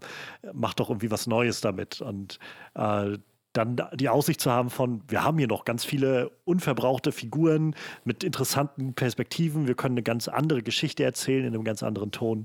Und äh, dann, ja, haben sie es irgendwie nicht gemacht. Also dann. Ja, und letztendlich, das ist ja auch so ein Film, der dann, den hat Fox ja gemacht und dann war der Fox-Disney-Deal ja. und hat Disney das Ganze gehabt und dann hat Disney da drauf gesessen und wahrscheinlich überlegt, wann sie das Ding jetzt raushauen wollen und dann ging die Pandemie los und ähm, ich frage mich halt nur, stell dir mal vor, Fox hätte das nicht verkauft, also Fox wäre nicht verkauft worden. Was hätten die für miese gemacht mit so einem Film? Das glaube ich allerdings auch, ja. Der hat auch, gut, wie gesagt, ist ja eh mitten in der Pandemie rausgekommen, aber auch äh, ungefähr nur die Hälfte seines Budgets eingespielt über, über Kinoeinnahmen. Mhm ja, so viel zu äh, New Mutants. Wie gesagt, äh, wenn er dann irgendwann mal äh, bei Disney Plus Stars, Stars heißt der neue Kanal, ne, landet, dann äh, kann man sich den vielleicht mal angucken, aber ähm, ich würde tatsächlich kein Geld dafür ausgeben, muss ich sagen. Ja, also ich war letztens etwas neugierig, als ich die DVD im Laden habe stehen sehen und für einen Moment war ich versucht und dann dachte ich, ich gebe doch jetzt keine über 10 Euro aus für einen Film, von dem ich noch nicht mal, also von dem ich glaube, dass ich ihn wahrscheinlich nicht gut finde und einfach nur neugierig bin. So, das, nee, also. Ja, das ist es halt. Gut, so viel zu New Mutants. Dann können wir uns ja jetzt äh, langsam unserem Hauptfilm widmen. Der, der wäre King Kong.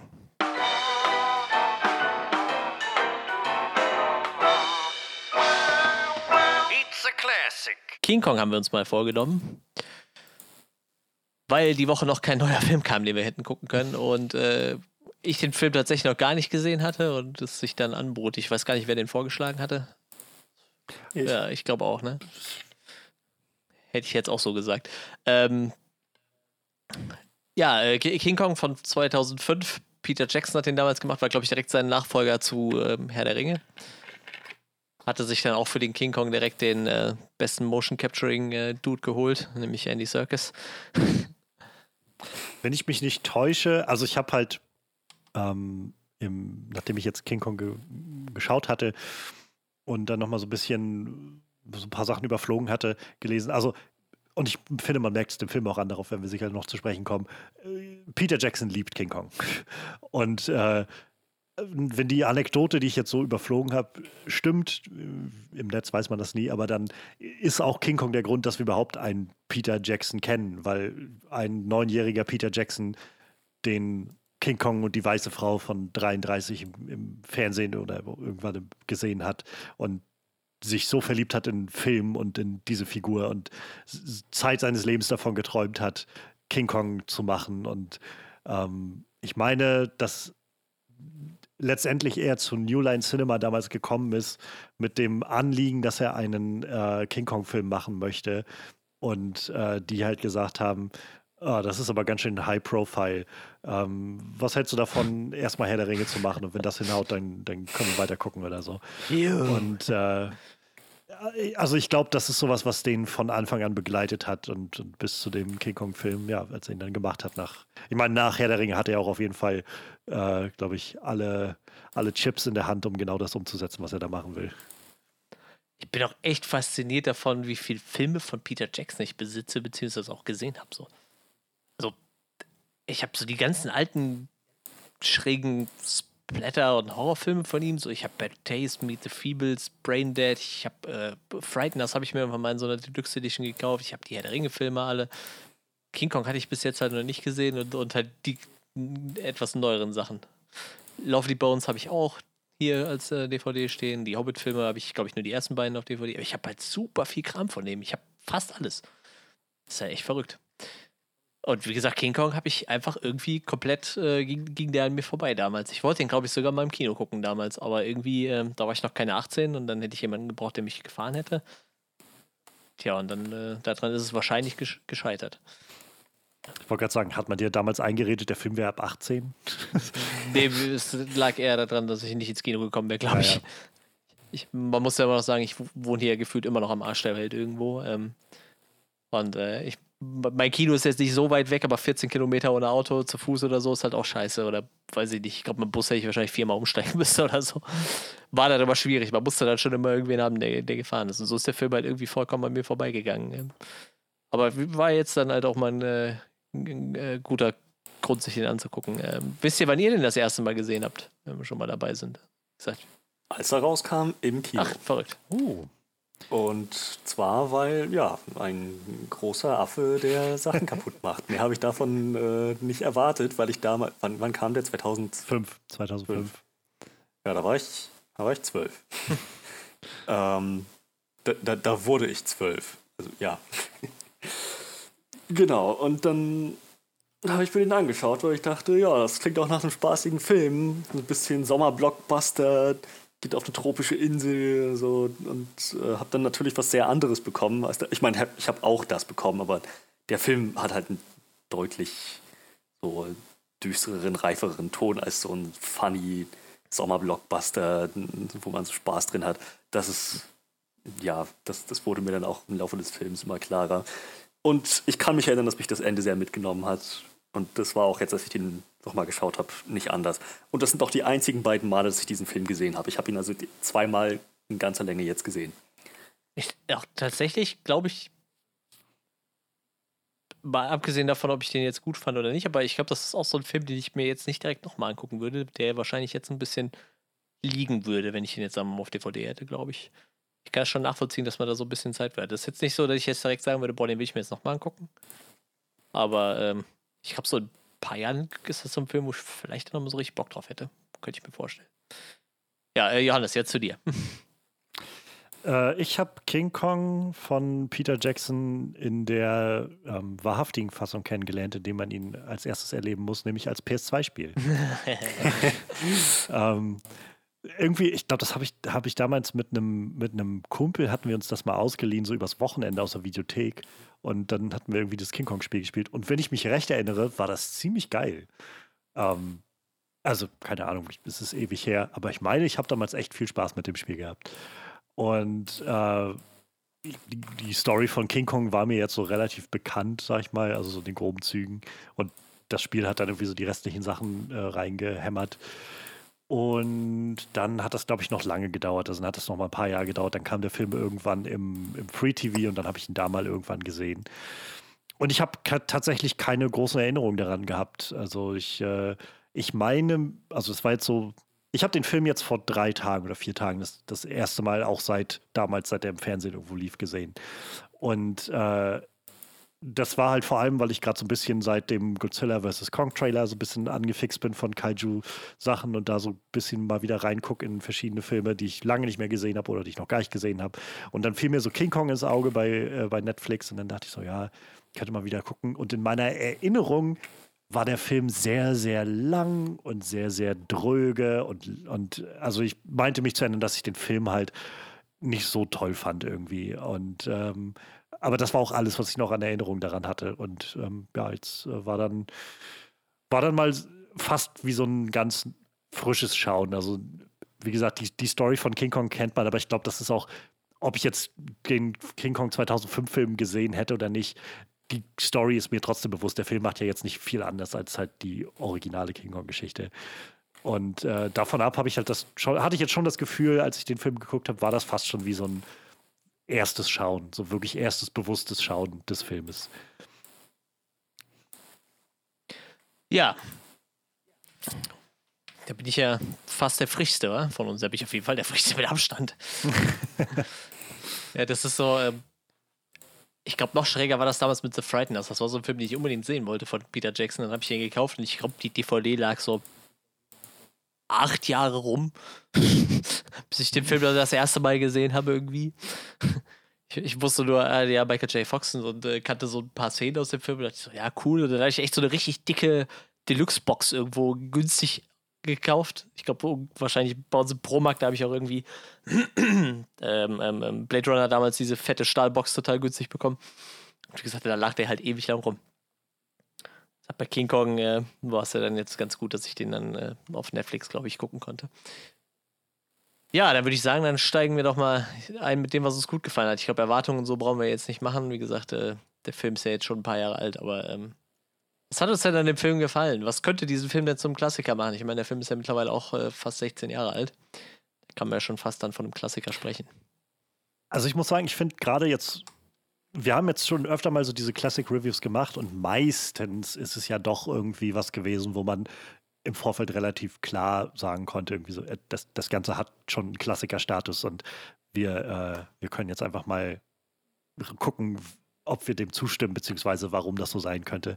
Und ich finde aber bei dem Film ist das schon ziemlich spannend, weil das jetzt so in so ein Alter kommt, wo das irgendwie ein bisschen Bestand haben könnte und der Film aber auch so ein bisschen kontroverserer, glaube ich, aufgenommen ist, wo die Frage, ist das, kann man das als Klassiker zählen oder nicht, durchaus gar nicht so leicht zu beantworten sein könnte. Könnte ich mir vorstellen. Also ich weiß, ich würde jetzt nicht so konkret gerade zu einer völlig inbrünstigen Antwort finden, sondern ich glaube, das wird sich jetzt für mich so ein bisschen in unserem Gespräch gleich ergeben. Ja, das stimmt, das kann ich, kann ich nachvollziehen. So. Ich habe halt auch so. Ich meine, es ist ja eine Neuaufarbeitung des Klassikers. Ja. Hm. Aus den 20ern. 30er, ja. 33. 30, ah, okay, ja. Und ich, Ähm, ich finde es immer noch so witzig, dass das halt, also aus heutiger Perspektive, wenn man so sieht, wo wir angekommen sind, was halt, wa- was, was so die Konzepte sind, die wir im Blockbuster-Film und so sehen. Und früher war das halt so in den 30ern, was, wenn du auf einer Insel wärst und da wäre ein großer Affe? Und das war so, oh mein Gott, das ist äh, Blockbuster-Kino-Perfektion. So, das ist, toll, es ist irgendwie eine verrückte Zeit irgendwie. man vergleiche diesen King Kong mit 2017s äh, Kong. Ja, ja, ja, genau. So, das, ja, heute holst du wahrscheinlich einfach nur, nur mit einem großen Affen kaum noch wen hinter einem Ofen hervor. Ja. Ähm, ja, aber das, das macht es halt ein bisschen schwierig für mich, weil der originale King Kong ja zweifelsohne ein Klassiker ist. Ähm, ob jetzt Peter Jacksons Verarbeitung quasi dem gerecht wird, ist eine andere Sache. Aber zu sagen, diese Neuverfilmung quasi ist auch ein Klassiker. In, an und für sich, so in, in its own right, glaube ich, könnte man das nicht einfach so sagen. Letzten Endes ist es ja Material, das schon mal da gewesen ist, nur mit Technologie und einer Vision umgesetzt, ähm, die 2005 möglich war. Ich glaube, dasselbe könnte man aber zum Beispiel auch über The Thing sagen. Und ich würde halt sagen, äh, John Carpenters The Thing ist definitiv ein Klassiker, auch wenn es halt ein Remake ist von einem 50er-Jahre-Film, nur mit besserer Technik. Hm. Also ich kann auch, ich will jetzt hier gar nichts, will das ja auch gar nicht vom, vom Zaun brechen, dass der Film halt das, das sein muss, oder dieses oder jenes sein muss. Also ich finde es einfach nur spannend bei dem Film. Äh, die, die ich finde die Frage einfach, ob das Ganze als ein Klassiker sein kann, deutlich, äh, deutlich verwaschener und, und, und nicht so eindeutig halt in dieser, bei diesem Film. Im Vergleich zu, weiß ich nicht, als wir über Shawshank Redemption gesprochen haben oder sowas. Naja, auf jeden Fall. So oder so ähm, mindert, mindert das ja die Qualität nicht oder, oder Ja, das beeinflusst ja die Qualität des Films nicht. Aber es sorgt auf jeden Fall schon mal für Diskussionsstoff. Das ist doch schon mal ganz gut. Man muss auch sagen, mit, mit 16 Jahren ist der Film ja jetzt auch gefühlt noch nicht so alt. Ne? Ich meine, da könnten wir auch nächste Woche über Herr der Ringe reden, ob das ein Klassiker ist. Ich meine, die sind jetzt 20 Jahre alt. Ne? Aber es, es, Ich glaube, also da wird doch, glaube ich, niemand wieder Ja, eben, aber- aber- die Frage ist, ab, ab was für einer Zeit fängt das an? So, ne? Gibt es halt schon Klassiker von vor zwei Jahren, wo du jetzt schon sagen kannst, das ist ein Klassiker oder muss sich das halt entwickeln? Ne? Ja, wenn du halt weißt, dass die so zeitlos sind, dass die auch zukünftige Generationen noch äh, überdauern werden und immer gerne geguckt werden. Ich glaube halt zum Beispiel sowas wie Mad Max Fury Road wird einen ziemlichen Abdruck hinterlassen haben, Ja, als der rauskam. Und der ist ja nun noch deutlich jünger als King Kong. ja das also der ich auch. King Ja. Kong jetzt so. Das, äh, und, und da wirst du, also es ist halt, ich glaube, es ist schwer, da jetzt eine, eine konkrete Zahl zu sagen, ab der das sich qualifiziert. Ich glaube, das muss man so Fall für Fall wahrscheinlich einfach so ein bisschen untersuchen und sich angucken. Ähm, und das, das machen wir jetzt ja, glaube ich. Genau, genau, da, da sind wir dabei. Da, dafür machen wir diesen dieses Podcast. Dafür machen wir vor allem die Cl- Classic Reviews. Ich sage jetzt einfach mal Classic Review, nicht It's a Classic, einfach nur, weil es ein älterer Film ist. vielleicht vielleicht wird es dann irgendwann auch Retro-Reviews, je nachdem wie alt es ist. Irgendwann wird dann das Classic Retro, wenn es dann, weiß ich nicht, 50 Jahre alt ist oder so. naja, ähm, wo waren wir stehen geblieben? Eigentlich dabei, was uns äh, gut gefallen hat in dem Film, ne? Oder was so die positiven Aspekte dieses Films sind. Brennt jemand was auf der Seele? war- Johannes brennt was auf der Seele. Ehrlich gesagt, ich hatte es vorhin schon gesagt, ähm, mein Eindruck war, oder bevor ich den Film jetzt nochmal angemacht hatte, und ich meine, ich bin mittlerweile an einem Punkt auch, wo ich merke, also ich gucke irgendwie recht viele Filme und ich merke halt, Filme, die über zwei Stunden gehen, müssen schon echt eine Menge haben, um mich dabei zu halten. So, also äh, ich will nicht sagen, dass ich mich nicht länger zwei Stunden konzentrieren kann, aber ich finde, man merkt, wenn ein Film über zwei Stunden geht, sehr schnell, wenn er gar nicht genug hat, um über zwei Stunden zu erzählen. Und dann merkst du halt 15 Minuten mehr doch sehr spürbar. Und, oder, und deshalb bin ich immer, wenn so ein Film über zwei Stunden geht, so ein bisschen gespannt, ob der Film auch wirklich diese Zeit füllen kann, die er sich da vornimmt. Und in meiner Erinnerung war der King Kong-Film halt von Peter Jackson unglaublich zäh und viel zu langatmig und so. Und ich war erstaunt, muss ich ehrlich sagen, jetzt als ich den Film geguckt habe, ich habe das nicht groß gemerkt, die Zeit. Ich bin ziemlich mitgerissen worden. Ich fand, das Pacing war erstaunlich flüssig. Und er nimmt sich natürlich immer, also Peter Jackson nimmt sich viel Zeit für verschiedene Sachen und ich, so generell glaube ich, da wird man vielleicht dann an, an, anderer Stelle noch drüber reden, aber Peter Jackson hat unglaublich viele Ambitionen, finde ich, mit diesem Film. Ähm, aber die machen, also ich habe mich nie gelangweilt oder so. Und, und ich hatte auch nie das Gefühl von, oh mein Gott, was soll denn das jetzt oder so, sondern es macht halt Sinn in diesem epochalen Gedanken, den, den Peter Jackson da anstrebt. Also, um das vielleicht mal zu kurz zu vergleichen, King Kong und die weiße Frau von 33 ist 100 Minuten lang. Hm. Und also der, der King Kong-Film jetzt ist fast, äh, also es ist quasi 87 Minuten länger in der Kinoversion, in der Extended-Version genau 100 Minuten länger nochmal. ähm, ja. Aber da, wie gesagt, ich war echt erstaunt am Schluss des Films, dass ich gemerkt habe, dass das Pace, also drei Stunden waren jetzt nicht so, es hat sich nicht angefühlt wie drei Stunden. Da gibt es Filme, bei denen ich deutlich mehr das Gefühl habe, boah, ey, zieht sich das hier gerade alles in die Länge oder so. Der hat halt auch so interessante Abschnitte, ne? Also, bis die auf der Insel nachher sind, ist halt schon eine Stunde rum, ne? Ja. Das ist halt total krass. Also, bis King Kong das erste Mal auftaucht, ist halt eine Stunde zehn rum so. Ich habe tatsächlich aber ein bisschen auf die Zeit geachtet. Und wenn die dann, und dann dieser komplette dritte Akt, wenn die quasi mit King Kong von der Insel runterkommen, das sind dann nochmal 45 Minuten oder so, ne? Ich glaube, mit Abspann 45 Minuten ist er wahrscheinlich irgendwie eher so 40 hm. Minuten. Aber das ist halt so ganz abgefahrene Abschnitte unterteilt. Und du hast halt, ich sag mal, der erste Teil bis zur Insel ist dann auch relativ ruhig. Da kriegst du ja gefühlt eine Stunde lang Action am Stück. so. Und dann hast du diesen letzten Teil, der ist halt so, so eine Mischung irgendwie. Der fängt halt relativ ruhig an und dann hast du aber diese ganze Aktion, wo King Kong dann halt durchdreht, weil er nicht weiß, wo er ist und was, was abgeht und seine Frau sucht, seine neue Freundin. Das ist ganz abgefahren, wenn man da so ein bisschen drauf achtet, was, wie da so die Zeitabschnitte sind, so, ne? Dass du halt wirklich eine Stunde brauchst, bis du überhaupt die, diese Insel ja. erreicht hast, so. Und das dann halt, weiß ich nicht. Interessant auf jeden Fall, wenn man mal drauf achtet. Hatte ich halt auch nicht mehr im Kopf, dass das so ausgiebig noch am Anfang ist. Ähm, ich meine, natürlich, irgendwo müssen diese drei Stunden Laufzeit auch herkommen. Aber äh, das hatte ich so auch nicht mehr in Erinnerung, weil ich auch einfach kaum noch Erinnerungen an die Figuren oder sonst was hatte. Und da wird sich ja nun Zeit genommen am Anfang des Films so ein bisschen, um diese, die Figuren so ein bisschen vorzubereiten, dass wir eben ähm, gerade auch Anne Darrow, also Naomi Watts, ich, ich, hab, ich, ich weiß gar nicht, ob ich Naomi Watts in vielen Sachen schon gesehen habe, um ehrlich zu sein. So ein paar Sachen schon, aber halt so, so konkret würden mir jetzt nicht so viele einfallen.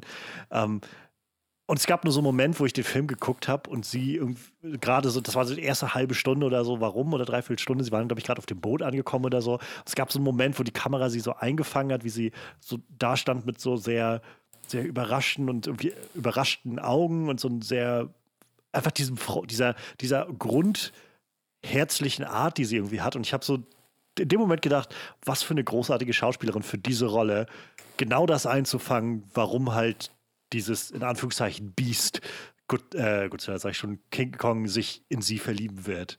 Und äh, weil, weil sie einfach diese Art hat, dieses, so eine ganz einnehmende Präsenz irgendwie da, darbietet. Also, und das funktioniert halt, finde ich, vor allem gut, weil man sie eben so ein bisschen kennenlernen kann am Anfang und nicht sofort hat von, und das ist die Schauspielerin, die mit uns aufs Boot geht und sie wird da vom Affen entführt oder so, sondern sie hat halt was zu tun. So. Sie ist halt nicht nur dieses Objekt des Affen, so, sondern sie übernimmt halt auch irgendwo, ja, irgendwo eine, eine gewisse Eigenwilligkeit, eine eigene Agenda. Ähm, wenn vielleicht auch, also aus heutiger Perspektive könnte man sagen, es könnte auch noch mehr sein, aber ähm, es ist auf jeden Fall schon viel da und ich glaube mehr da, als es in anderen früheren King Kong-Varianten war. Ich glaube, da war die weiße Frau halt deutlich mehr einfach nur dieses Objekt, was sich dieser Riesenaffe äh, angeeignet hat. Es ist halt, der Film ist ihre Geschichte mehr oder weniger. Ja. Ne? Das ist, der Fokus liegt sehr klar auf ihr, ähm, sehr klar darauf, wie, was sie für, wie sie das Verhältnis, diese Bindung zu dem, zu Kong entwickelt ähm, was sie überhaupt dazu treibt, äh, auf diese Reise mitzugehen, dieses, dieses Abenteuer mehr oder weniger zu bestreiten. Ähm, es ist, ja, sie, sie ist schon die zentralste Figur. Und ich, ich mag halt diese kleinen Momente, die sie halt hat. Also ähm, neben dieser Beziehung, die sich halt zu Adrian Brody da aufbaut, gerade dann, wenn sie mit Kong viel alleine ist, also diese, dieser ganze Part, wo sie gerade bei ihm das erste Mal aufwacht und Angst hat und dann anfängt, diese Wortwild-Theater-Performance darzulegen für ihn und Kong sich darüber amüsiert und so und, und irgendwie klar wird, wo diese beiden so ein, so ein Band zueinander knüpfen an dieser Stelle irgendwie. Ähm, das fand ich einfach, also es ist ganz herzlich irgendwie und so ganz greifbar dann auf einmal. Und ich, ich habe halt die alten Varianten, ich glaube, ich habe die nie, also gerade auch die 33er Version kenne ich nur von Clips, die habe ich jetzt nie gesehen. Und ich bezweifle aber, dass es sowas darin gibt, wo Kong so doch auch humanisiert wird, wo du ihn halt auch einfach als, als Lebewesen greifbar kriegst und so, so diese, diese Menschlichkeit in Anführungszeichen dahinter irgendwie erkennst. Es gibt ja auch super. Das dürfte auch das erste Mal gewesen sein, oder zumindest eins der ersten Male. Ich glaube, ich glaube, doch, ich würde schon sagen, das erste Mal, dass er mit einem Menschen auf dieser Insel so verfahren ist. Das Ritual scheint ja immer zu sein, die, die Eingeborenen opfern jemanden und der, ist, der wird nie wieder gesehen. Ja.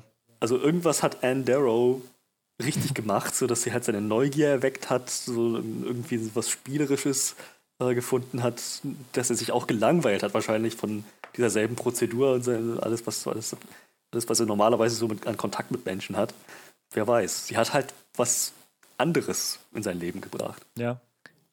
Und äh, ja, ich sag's nochmal, also Naomi Watts ist eine großartige Schauspielerin. So zum einen halt von, von ihrem Ausdruck, ähm, von ihrem Talent her und zum anderen, es gibt nur sehr, sehr, sehr wenige, seltene, vereinzelte Schauspieler, die ähm, britische Schauspieler, die einen amerikanischen Akzent perfekt und makellos authentisch imitieren können, erzeugen können. Äh, Gary Oldman ist auf jeden Fall einer, Andrew Lincoln ist jemand und Naomi Watts ist definitiv mit dabei. Holy shit, ich habe sie in The Ring gesehen, ich glaube ich noch in irgendeinem anderen Film, Gott, ich weiß nicht mehr welcher es war, beide auf Englisch. Und ich war mir so sicher, dass sie amerikanische Schauspielerin ist, bis ich nachgeguckt habe. Da ist, du hast halt in manchen Schauspielerinnen, britischen Schauspielerinnen oder Schauspielern halt so das Ding, dass du entweder den ganzen Film über merkst, so, ja, doch, ich kaufe ihm den Akzent schon irgendwie ab, aber man hört schon, dass der kein gebürtiger Amerikaner ist. Es sind so, so, so 99 Prozent akkurat, aber nicht 100. So das, das Tom Holland-Phänomen, äh, mehr oder weniger. Oder ähm, dann hast du halt Schauspieler ähm, wie äh, hier Natalie Dormer, die, die halt das, das Film, den Film über ziemlich gut äh, hinkriegen, amerikanischen Akzente, dann aber so stellenweise rausfallen, wo du denkst, ah, okay, da, da war gerade da, da ist sie gerade kurz aus dem Akzent rausgefallen. Charlie Hannem hat das auch wirklich nicht sehr gut drauf. So, aber Naomi Watts macht das wirklich nahtlos perfekt. Die zieht das durch. Das ist der Wahnsinn. Habe ich aber sehr großen Respekt vor, dass man das dann selbst mit sehr feinem Ohr und sehr feinem Gehör nicht mitkriegt, was die da für einen Akzent machen und dass das nicht ihr, ihr Muttersprachler-Akzent ist. Wo wir gerade bei Akzenten sind, äh, kurze unzusammenhängende äh, äh, Anekdote. Ich habe gestern Abend das erst dabei äh, sieben Jahre in Tibet geguckt. Ich weiß nicht, ob ihr den Film kennt. Ähm, Brad Pitt und, und David Thewlis spielen irgendwie so die, dieses Hauptduo irgendwie da drin. Und ich hatte halt, ich wusste, dass der Film halt davon spielt, dass Brad Pitt nach, nach Tibet geht und dann da irgendwie beim Dalai Lama ist oder so. Ich wusste nicht, dass das so eine, so eine Geschichte vor dem Backdrop vom Zweiten Weltkrieg ist. Und das Krasseste ist halt, Brad Pitt und, äh, und David Thewlis spielen beide Österreicher. Und die, oh, die haben so einen aufgesetzten, ekligen deutschen Akzent die ganze Zeit, wenn sie reden. Es war so richtig, oh, so tolle Schauspieler, aber oh. Make it more German. Ich konnte hören, wie der Regisseur das schreit hinter der, hinter der Kamera. Ja, sowas ist immer furchtbar. Es ist immer sehr geil, wenn man. Um. Ähm, ich habe mir irgendwann mal den Spaß gemacht und habe mir Inglourious Bastards dann im, im Original angeguckt weil ich wissen wollte, wie, wie die mit äh, Michael Fassbender verfahren sind. Weil im Deutschen, wenn er äh, spricht ihn ja sein deutscher Stammsprecher, aber im Englischen spricht er seine deutschen Szenen selber auf Deutsch. Aber auch mit dem Akzent des Todes so, ne? Der, der hat ja so einen starken britischen Akzent oder irischen Akzent, ich glaube, er, ne? Das ist so krass. Also kein Wunder, dass er als, äh, der wird ja immer ein bisschen so äh, in die deutsche Ecke gedrückt, so irgendwie, weil er ja nur deutsche äh, deutsche Mutter oder irgendwas hat und, und ich meine, Fassbender mhm. ist ja nur äh, nicht so weit weg. Aber das ist halt kein Wunder, dass der Typ halt von einem Synchronsprecher synchronisiert wird, weil der hat wirklich so einen krassen Akzent. Und ich glaube, er sagt auch in Interviews immer, dass er eigentlich gar nicht so gut Deutsch kann. dass, er- dass er halt in Englisch wesentlich besser ist. Und das, das war halt richtig krass bei Inglourious Basterds. Das ist halt super interessant, weil er da halt die deutschen Szenen selber spricht. So. Das ist halt, äh, das ist halt sehr, sehr interessant. Ähm, Ja. Ich- Äh, um vielleicht nochmal auf, den, auf, auf King Kong Das zurückzukommen. so, ähm, da macht halt Naomi Watts auch ihren, halt, halt nicht denselben Akzent, wie ich sie in The Ring gehört habe, so das, das modernere amerikanisch-englisch, sondern halt wirklich so ein bisschen oldschool, wie man es aus den 30ern erwarten würde. So ein bisschen, ja, East Coast ist da mit drin. Ähm, bei aller Liebe, Kyle, äh, Kyle Chandler versucht das auch, aber äh, bei ihm funktioniert das irgendwie nicht so richtig. Ich finde, das ist ein toller Schauspieler. Das ist einfach, der hat so ein krasses Charisma, der ist richtig talentiert. Aber, ähm, keine Ahnung, den, den, Akzent hätte er sich klemmen können.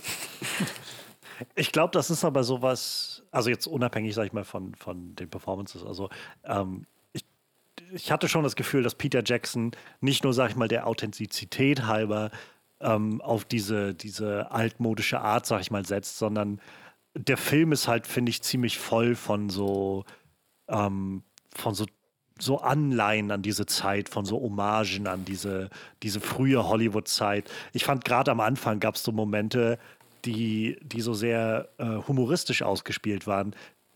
Die hätte ich mir halt eins zu eins aus so einem Schwarz-Weiß-Film vorstellen können. Also wo, wo ähm, Anne auf dem Schiff auftaucht und dann, wo sie dann der Crew vorgestellt wird und dann meint, gl- glaubt, dass äh, Jack Driscoll da sitzt und dann noch auf den zugeht und alle immer so, äh, Moment, das ist nicht und sie dann einfach immer weitermacht und er dann hinter ihr steht und so. Das war so richtig, ja, fast schon so Slapstick-Comedy aus dieser Zeit, hatte ich das Gefühl. So. Und, und davon hatte der Film so einige Momente, die immer wieder so in, in diese so ein bisschen ähm, ja, andere Zeit abtauchen und wo, wo Peter Jackson, glaube ich, einfach sehr viel Hommage mach, äh, zahlen wollte, so, so Tribut zahlen wollte für diese Zeit. Ich wollte eben die ganze Zeit was anderes sagen, äh, das, deshalb muss ich jetzt noch mal ein bisschen zurückgehen. Ähm, ähm, ich finde es total krass, dass der Film halt super viele lange Szenen hat, wo gar nicht gesprochen wird. Ja, meistens halt zwischen Kong und, und äh, Anne.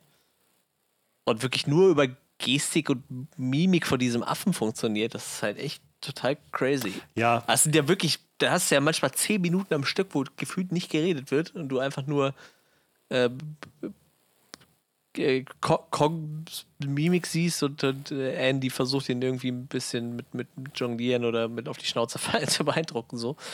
Das ist halt äh, total, total spannend, irgendwie, wie das funktioniert. kann man vielleicht dann auch gleich an der Stelle nochmal sagen, ähm, so die Motion Capture Performance von Andy Serkis ist mal wieder beeindruckend.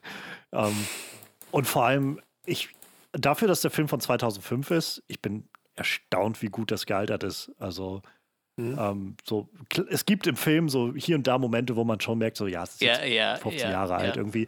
Aber ähm, unabhängig davon, so im, im Zentrum, was wichtig ist im Film, finde ich, funktioniert noch immer sehr gut. Also erstaunlich gut, so was die, was das Design angeht, was die ähm, das, das, das, den Look angeht. Also gerade bei dem Affen, wie gesagt, bei Kong wurde ganz offensichtlich nicht gespart mit Kosten und Mühen, um das zum Leben zu erwecken und so, so lebensecht zu machen und auch sehr, also irgendwie so eine gute Fusion zu finden zwischen diesen, diesen menschlichen Emotionen, die man irgendwie ablesen kann aus dieser, diesem Gesicht und gleichzeitig aber trotzdem, also das ist jetzt eine deutlich animalischere und wirklich tierhafte Darstellung als das, was wir jetzt zum Beispiel von Caesar aus den Plan äh, Planet of the Apes Filmen kennen, so was, was Andy Serkis da macht. Das wirkt schon wie ein echter Gorilla. Also da wurde ganz offensichtlich darauf geachtet, dass es eben wie ein Gorilla ist und sich verhält und benimmt. Hast du dir mal angeguckt, wie, wie, wie, so. äh, wie, wie er bei den Gorillas war und die beobachtet hat und so?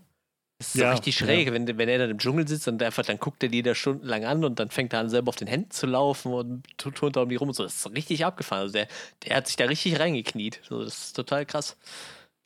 Sagte ich, ich glaube, Reingehockt. reingehockt. Er hat sich da reingehockt.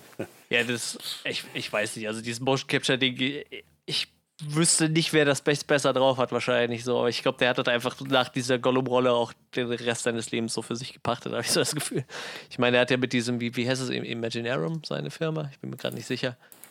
Äh, Ich glaube Imaginarum. gut Äh, möglich. die haben das ja äh, gefühlt danach noch wesentlich krasser hingekriegt. Und er ist auch immer mit bei, bei den neuesten Techniken dabei. So, ne? Ich weiß noch hier, ähm, ähm, heißt, heißt die Firma auch Epic? Die Epic Games, die den Epic Games Store betreibt? Ich glaube, die heißen Epic Games, ne? Ich weiß es nicht. Ähm, die haben ja mit ihrer äh, Unreal Engine, glaube ich, mit der letzten so ein, so ein, so ein Live-Motion-Capturing gemacht, wo du quasi direkt die Mimik von einem Schauspieler ins, in äh, die Spiele-Engine übertragen kannst oder theoretisch in eine Animationsfilm-Engine. Und da gab es halt eine Szene, da haben sie halt einfach eine Asiatin genommen, eine, ich weiß nicht, so eine Nachrichtenmoderatorin, und haben sie halt quasi auf dem computeranimierten asiatischen Avatar gesetzt, so, ne? Und dann war das halt eins zu eins Übertragungsgeschwindigkeit. Und dann gab es halt eine Szene, wo Andy Serkis halt einen Drachen spielt, so, ne? Also er und, äh, steht halt da, hat halt so lauter Punkte im Gesicht. Ne, noch nicht mal Punkte. Ich glaube, das funktioniert sogar komplett ohne. Äh, die Kamera greift sein Gesicht ab und eins zu eins wird sein Gesicht halt quasi auf den Drachen übertragen, seine, Mim seine ganze Mimik und Gestik. Und, und er, ich, ich glaube, er liest dann irgendein Gedicht vor oder so als dieser Drache. Also das, der, der kniet sich da halt richtig rein, halt immer noch, ne? Und das, ich meine, Herr der Ring ist halt 20 Jahre her so und der ist halt aber voll in diesem Motion Capture-Ding drin. Und wie gesagt, ich glaube, seine Firma ist mittlerweile eine der, der, der Marktführer, was, was dieses, äh, was Motion Capturing angeht. Ne? Wahrscheinlich, ne? ja. Das ist halt schon krass. Und wie gesagt, gerade für King Kong hat er halt äh, richtig lange einfach Gorillas studiert. So. Das ist halt schon crazy. Das Merkmal. Das hat sich ja, bezahlt Das merkt man auf jeden Fall. Und er ist natürlich äh, dabei im Film. Also ja, ja, als, es- er selbst Wie heißt der dabei. Charakter? Lumpi? Lumpi? Hier steht Lump. Also auf Deutsch würde ich sagen, das, der heißt einfach Lumpi, aber wahrscheinlich heißt er Lampi oder so. Das ist, glaube ich, der Küchenkoch, ne? Der, der Sm- Smoothie auf Ja. dem Schiff. Der war zum Beispiel auch so in der Art und Weise, wie er, wie er herausgearbeitet war, die Figur und wie er sich gegeben hat, wo ich gedacht habe, könnte auch aus so einem 30er Jahre Film sein. So mit diesem Schnauzer und so mit diesem zugekniffenen Auge und so ein bisschen Popeye-mäßig irgendwie drauf gewesen. So. Und ich gucke mir den so an und denke die ganze Zeit so, Junge, der Typ hätte auch einfach Andy Circus spielen können, der sieht ja genauso aus. Und dann habe ich so, irgendwann so, warte mal, jetzt muss ich gerade nachgucken. Ah, ja, Tatsächlich, Motion Capturing von Andy Serkis als Ja. Lumpy. funktioniert. Das, das, war, das war ein bisschen schräg. Also es hat auch echt lang gedauert, bis ich dann gemerkt habe, so, Moment, das ist ja 100% nicht einfach. Der spielt halt einfach zwei Charaktere so. Ich meine, gut, als, als Kong hat er jetzt nicht, nicht äh, immer viel zu tun in diesem Film. Aber ja, ich muss nachher tatsächlich dann aber auch nochmal beim Negativen auf, auf die Effekte kommen. Aber ja, tatsächlich äh, würde ich dir bei, bei gerade so Sachen wie, wie Kong oder auch allgemein die, die, diese ganzen Dinos und diese ekligen, weiß ich nicht, was das für komische Blutegel waren, die den da nachher Ja, ja. gefressen haben. Da, da hat man so richtig gemerkt, den, den ekligen Horror Ja, Peter ja, Jackson, ja, der da nochmal rauskam und das so genutzt hat, wo alles krabbelt und irgendwelche riesigen äh, Tausendfüßler und Heuschrecken von der Größe von so einem Hund und so. Und das war schon so, ja, also diese ganze Szene war so, wo ich gedacht habe, die, die, die hätte sie ja theoretisch, sag ich mal, nicht gebraucht. Ähm, die war einfach nur da, weil ganz offensichtlich Peter Jackson ja Bock darauf hat so. Und, und diese, diese, diesen, diesen creepigen Ekelhorror nochmal so rau rauskitzeln wollte. Boah, ist, Wo wir gerade bei der Szene sind, ich fand die so kunstvoll. Halt, dass du einfach gar keinen großartig aufwirbelnden Soundtrack Ja. hast, sondern einfach nur so eine, so eine sphärische Geräuschkulisse, schon instrumental, aber nicht in irgendeiner Weise eine Melodie erkennbar, sondern einfach wirklich nur so ein sphärischer Klang. Und dazu die ganze Action, die da unten abgeht, wo du einfach so das Gefühl hast, das ist wie, wie so ein Sumpf, in den du da versinkst und das nicht hat, mehr rauskommst. Das hat super beklemmend gemacht, fand ich, so diese, diese Abwesenheit von, von einem großen Score oder sowas, sondern einfach so, du, du warst so allein gelassen irgendwie mit, diesem, Mhm. mit diesen Bildern. Ähm, sehr, ja, sehr, sehr intensiv. Also, ja, das finde ich auch. Ja, äh, ich, ich würde mir tatsächlich auch mittlerweile wünschen, er wird so ein Projekt nochmal angehen irgendwie. So, ein- so ein bisschen was in die Horrorrichtung. Ich meine, äh, sind wir ehrlich, den letzten Film, wo er mitproduziert hat, der ist ja wohl ziemlich gefloppt tatsächlich, dieses Mortal Engines. Ne? Ich fand den Hobbit tatsächlich dann auch schon nicht mehr so geil. Also vielleicht könnte er jetzt, ich meine, er wird ja auch älter, vielleicht hat er ja keinen Bock mehr auf diese riesen Blockbuster und denkt sich jetzt, ich mache jetzt nochmal Braindead Ich- 2. wo, wo, wir, wo wir schon mal dabei sind, jetzt gerade bei diesem Director-Ding, ähm, ich finde es sehr spannend. Also, was ich noch so in Erinnerung hatte von dem Film, also einfach gar nicht direkt vom Film, sondern so vom Diskurs über den Film, ist, dass vor allem das Casting von Jack Black sehr, sehr heiß diskutiert ist bei diesem Das Film ich. Ja. und von vielen sehr, sehr abgelehnt wird. Ich würde auch sagen, er ist jetzt nicht perfekt für die Rolle, aber ich muss sagen, ich finde ihn besser als der Ruf, den er da drin bekommt, ähm, oder den er, den er abbekommt. Gerade als dieser, also gerade diese manische Seite dieses Regisseurs, also in, in dem Film selbst gibt es äh, diesen Moment, also von, von hier Jamie Bells Charakter, der Jimmy, der da auf dem Schiff arbeitet und anfängt zu, zu lesen und der liest das Buch Heart of Darkness. Und Heart of Darkness ist so das, das Nonplusultra, was immer wieder von vielen, vielen, also für so viele Dinge als äh, Grundlage gereicht hat oder, oder gedient hat. Vor allem, also wahrscheinlich am bekanntesten Apocalypse Now basiert so im Groben auf Heart of Darkness und diese Reise, die halt äh, über über so ein Schiff irgendwie gemacht wird, über so einen Fluss und je tiefer es irgendwie in den Urwald geht, umso mehr, umso wahnsinniger werden die Leute. Und ich, also ganz offensichtlich würde ich sagen, war das halt dieser, dieser Gedanke von Jack Blacks Figur, der da einfach immer weiter diesem Wahnsinn verfällt. Und ich muss sagen, diese manische Ader habe ich ihm sehr, sehr gut abgekauft. Ich finde, es fehlt ihm so ein bisschen, so ein bisschen Gravitas, so ein bisschen Charisma, irgendwie so so ein gewisses so eine gewisse Ausstrahlung, die das so, die so wirklich ehrerbietend war. Aber wo ich halt eigentlich drauf hinaus wollte, war, ähm, ich musste da sehr sofort an Peter Jackson denken, als der Film losging und äh, Jack Blacks Figur eingeführt wurde, der Carl Denham, und er halt seine, ähm, bei seinen, seinen Geldgebern ist und so und dann äh, mit denen quatscht und dann äh, die beraten sich dann, weil sie irgendwie von seinem Projekt nicht so überzeugt sind und äh, er horcht dann und so weiter. Und dann der Plan ist, okay, wir hauen ab, wir fahren sofort zum Schiff und legen sofort ab. Bevor sie irgendwas sagen können, sind wir weg mit dem Zeug und können drehen. Und da habe ich gedacht, das muss doch da muss Peter Jackson, da kommt doch der Peter Jackson von halt Bad Taste raus, von Meet the Feebles und so, der kein Geld hatte, der einfach so guerillamäßig seine Filme gedreht hat, der äh, wo es nur ging, irgendwo dann wahrscheinlich äh, die, die Chancen genutzt hat und auch wenn da vielleicht ein, zwei Regeln für missachtet wurden, ja, sei es drum. Hauptsache der Film steht am Ende. So, das also irgendwie war das so eine Assoziation, die ich sofort hatte, als diese, als sich das so angefangen hat zu entspinnen über Jack Blacks Figur. Und dann im weiteren Verlauf natürlich, wie gesagt, wird er deutlich wahnsinniger, aber. Oh, vielleicht, vielleicht ist das auch äh, aus Peter Jacksons Erfahrung entstanden. Wer weiß. So, das, das ging dann so Richtung Herr der Ringe, da wurde er dann auf einmal größenwahnsinnig. Nee. ja, ich meine, wenn du, äh, wenn, ich, ich meine, wenn du, wenn du diesen Erfahrungsschatz hast, ne, ich meine, dann kannst du das natürlich auch in so eine Figur reinschreiben. Das ist irgendwie ganz, ganz klar dann, ne? Wie gesagt, vielleicht ist es genauso gelaufen, wer weiß. Als er dann seine ersten, ich weiß nicht, die, die ersten drei Filme hat er doch bestimmt fast ohne Budget gedreht. Also ich weiß auf jeden Fall, ja. bei, äh, bei Bad Taste, da haben, glaube ich, nur seine Nachbarn mitgespielt, als Schauspieler oder irgendwie so. Der, der Film ist auch echt äh, sehr, sehr äh, lustig. Und ich glaube dann, ich weiß nicht, bei Braindead hat er dann schon so ein klein bisschen Budget, aber ich glaube, das waren immer noch großenteils seine Nachbarn und irgendwie so Leute aus der Gegend irgendwie. Dann irgendwie, ich glaube, da hat er dann so zwei, drei Leute von der Schauspielschule gehabt oder so, die dann ein bisschen schauspielern konnten. Und nicht Meet the Feebles ist ja eben mit Puppen gespielt. Ich glaube, da musst du dir dann wenigstens ein paar anständige äh, Puppeteers holen, die da irgendwie den Job gut mhm. machen können. Ich glaube, da kannst du dann keine Laien mehr nehmen. Aber ja, äh, das stimmt. Vielleicht hat er da ein bisschen was von, seinen, von sich selber mit einfließen lassen. Hat er den Film eigentlich irgendwo mitgespielt? Also normal spielt Peter Jackson ja irgendwie immer so eine kleine Rolle. Gute Frage. Ich hätte es jetzt nicht nee, mitbekommen, aber vielleicht war er da in New York oder so irgendwo in, in so einem Wahrscheinlich, ne? Shot irgendwo. Wahrscheinlich irgendwie sowas. Man manchmal steht er ja wirklich irgendwo relativ provokant rum, dass man ihn sieht. Bei Herr der Ringe habe ich ihn auch, glaube ich, nicht einmal gesehen. Da war er aber in jedem Film drin. Da musste ich dann immer irgendwie mir die Szenen dann nachträglich angucken. Wenn er dann irgendwo in der Kneipe irgendwo in der Ecke sitzt oder so mit einer Pfeife im Mund oder irgendwie sowas.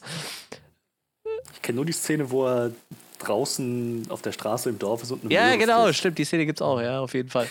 Gesagt, ja, er war, also bei IMDb ist er mit aufgelistet. Peter Jackson Gunner. Also wird er wahrscheinlich irgendwo an einem äh, an einem Gewehr gestanden haben in der Straße in, in New York, rate ich mal. Ja. Jedenfalls wird das ja aufgelistet in der New York Bystander, Pilots und dann ist die Gunners. Also ich rate mal, das wird da irgendwo passiert ja, sein. Gut, das kann natürlich sein. Ja, wie gesagt, der normal spielt er immer irgendwo mit. Das war übrigens, ähm, ich nutze jetzt einfach mal die, die Überleitung gerade ähm, und äh, grätsch mir sonst gerne rein, wenn ihr, wenn ihr irgendwie wenn ich gerade zu, zu sehr springe oder so. Aber äh, wo es gerade zur Sprache kommt, so diese ganzen New York-Szenen und auch gerade das Finale auf dem Empire State Building, das waren so Momente, wo ich gedacht habe, wo ich vor meinem Bildschirm saß und dachte, ach, ich, ich würde den Film, also jetzt bin ich fast traurig, dass ich den Film nicht im, im Kino gesehen habe. Das war schon, also da waren so bildgewaltige Momente dabei.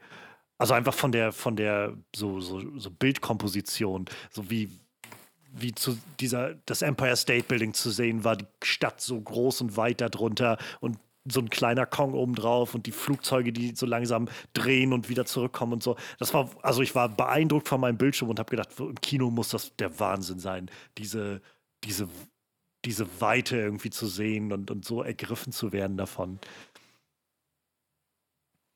Absolut, ja.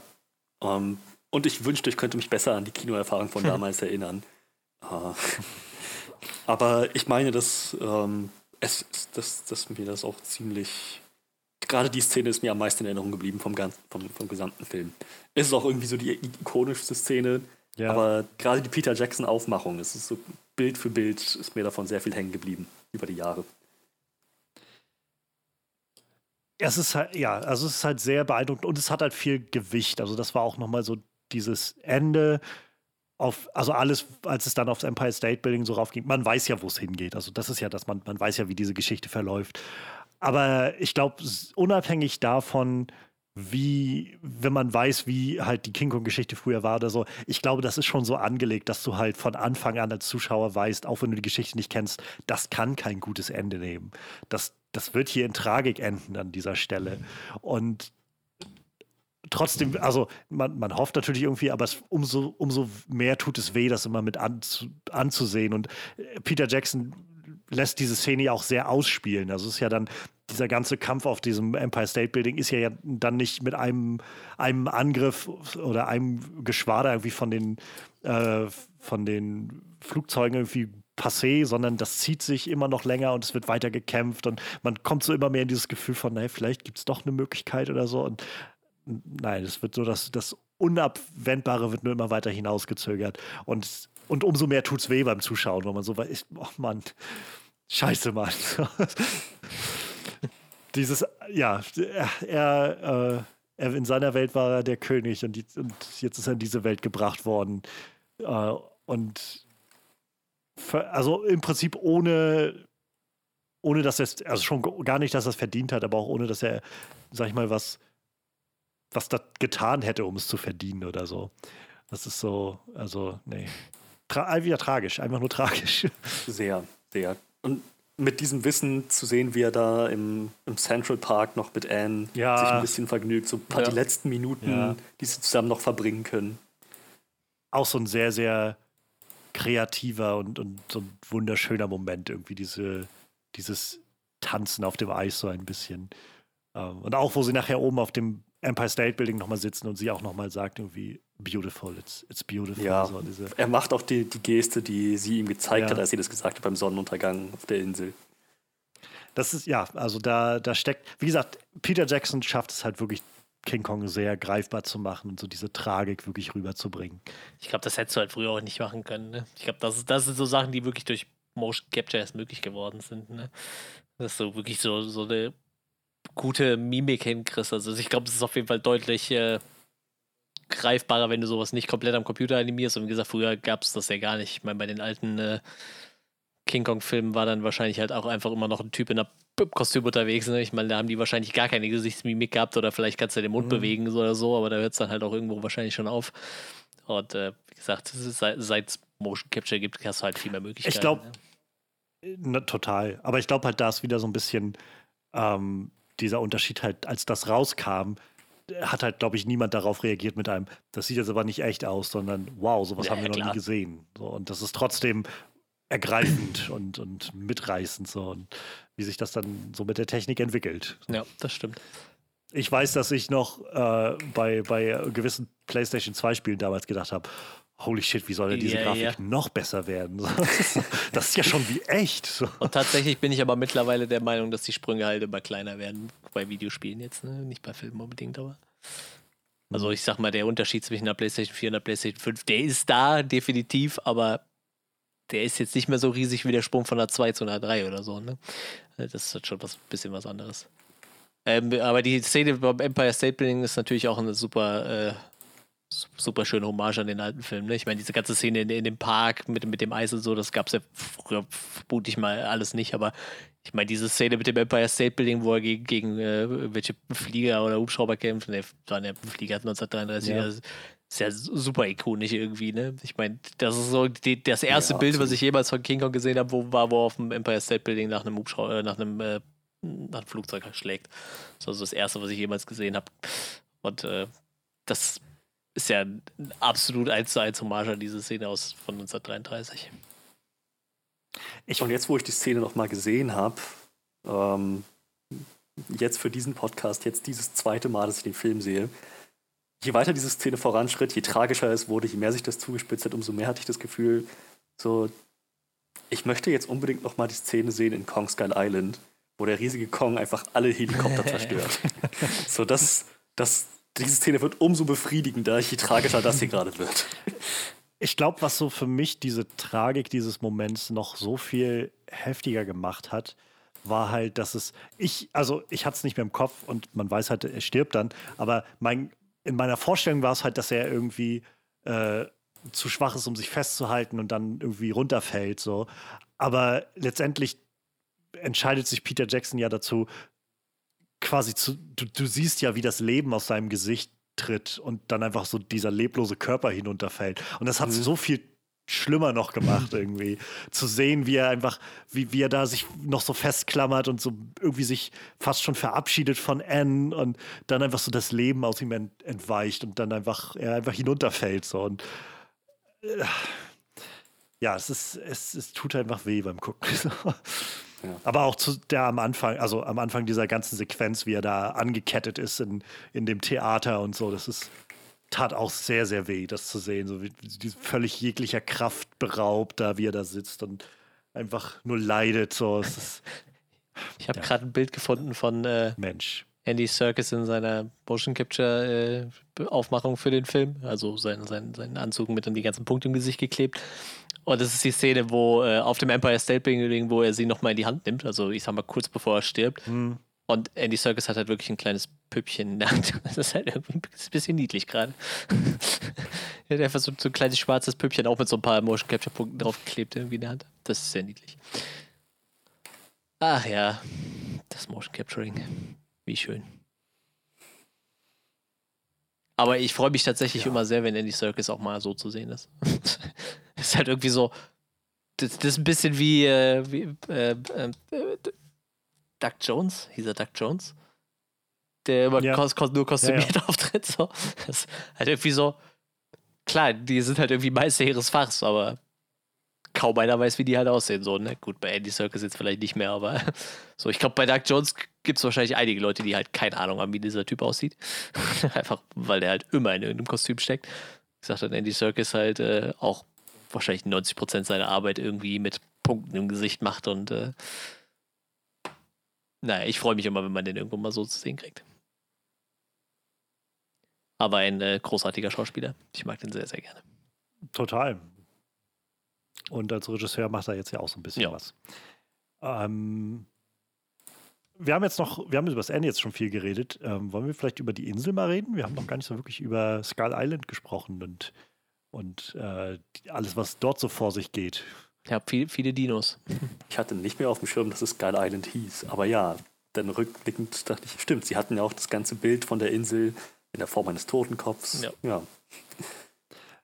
Ich habe es halt jetzt im Original geguckt gehabt, also im OV, und dann, dann heißt es ja auch Skull Island. Und es war, es war nur so, so witzig mit den Untertiteln, als, äh, als Jack Black, also als, als Denham äh, Driscoll gesagt hat, wie die Insel heißt, und er dann angefangen hat, das einzutippen und so anfängt, das zu buchstabieren und sagt dann wie S, K, U, L, L und unten drunter wurde es dann immer untertitelt mit so T, O, T, E, N, Totenkopfinsel. Äh, das ging so los und diese Szene ist, also der Film hat ja immer wieder diese, diese, diesen stilistischen Wink oder diese, diesen Kniff, wo das so fast verzerrt ist, die Bilder irgendwie. Und äh, dann zog sich dieser Moment und ich habe mich halt gefragt, was machen sie denn jetzt mit den üblichen, übrigen Buchstaben von Totenkopfinsel? Das wird doch niemals reichen für Skull Island. ja, sie haben es dann. Ich weiß nicht, ob sie es übersetzt haben im Deutschen. Nee, nee lustigerweise ist es Skull Island. Island. Deshalb bin ich gerade überrascht, dass sie den Untertitel übersetzt haben. Dann. Im Deutschen ist es dann tatsächlich einfach Skull Island. Ich musste nämlich gerade jetzt, ich musste tatsächlich gerade überlegen. Ich dachte, hä, Totenkopfinsel, haben die das denn im Film wirklich gesagt? Nee, haben sie, haben sie tatsächlich nicht. Da bin ich mir ziemlich sicher, dass es Skull Island war. Ja, aber ich stimmt, gerade gerade in der Szene wäre es dann irgendwie ein bisschen komisch gekommen. Mit Totenkopfinsel und Skull Island. Ja. Aber ja, die Insel selber ist, ähm, keine Ahnung, hat, hat für mich so, ein, so eine Atmosphäre von so was ganz recht Primitivem, so pri primordial, wie sagt man das, so was Urzeitliches, mhm. was ganz Unberührtes und, äh, und Wildes, Ungezähmtes ähm, an sich. Zum einen halt klar durch die Eingeborenen, zum anderen aber auch, ähm, wie die ganze Insel so beschaffen ist. Einfach, du kannst keine zehn Meter gehen, ohne irgendeiner Bestie zu begegnen, die schon seit tausend von Jahren für ausgestorben gehalten wird. Das, das, Lustige ist, ne? ich glaube, diese ganze, diese ganze Dinosaurier-Geschichte hätte in Kong Skull Island nicht so gut reingepasst, weil die Insel einfach vom Design her anders war. Also hier diese Insel, die wirkt ja wirklich wie eine prähistorische Insel, habe ich so das Gefühl, wo halt Dinosaurier hätten mhm. existieren können.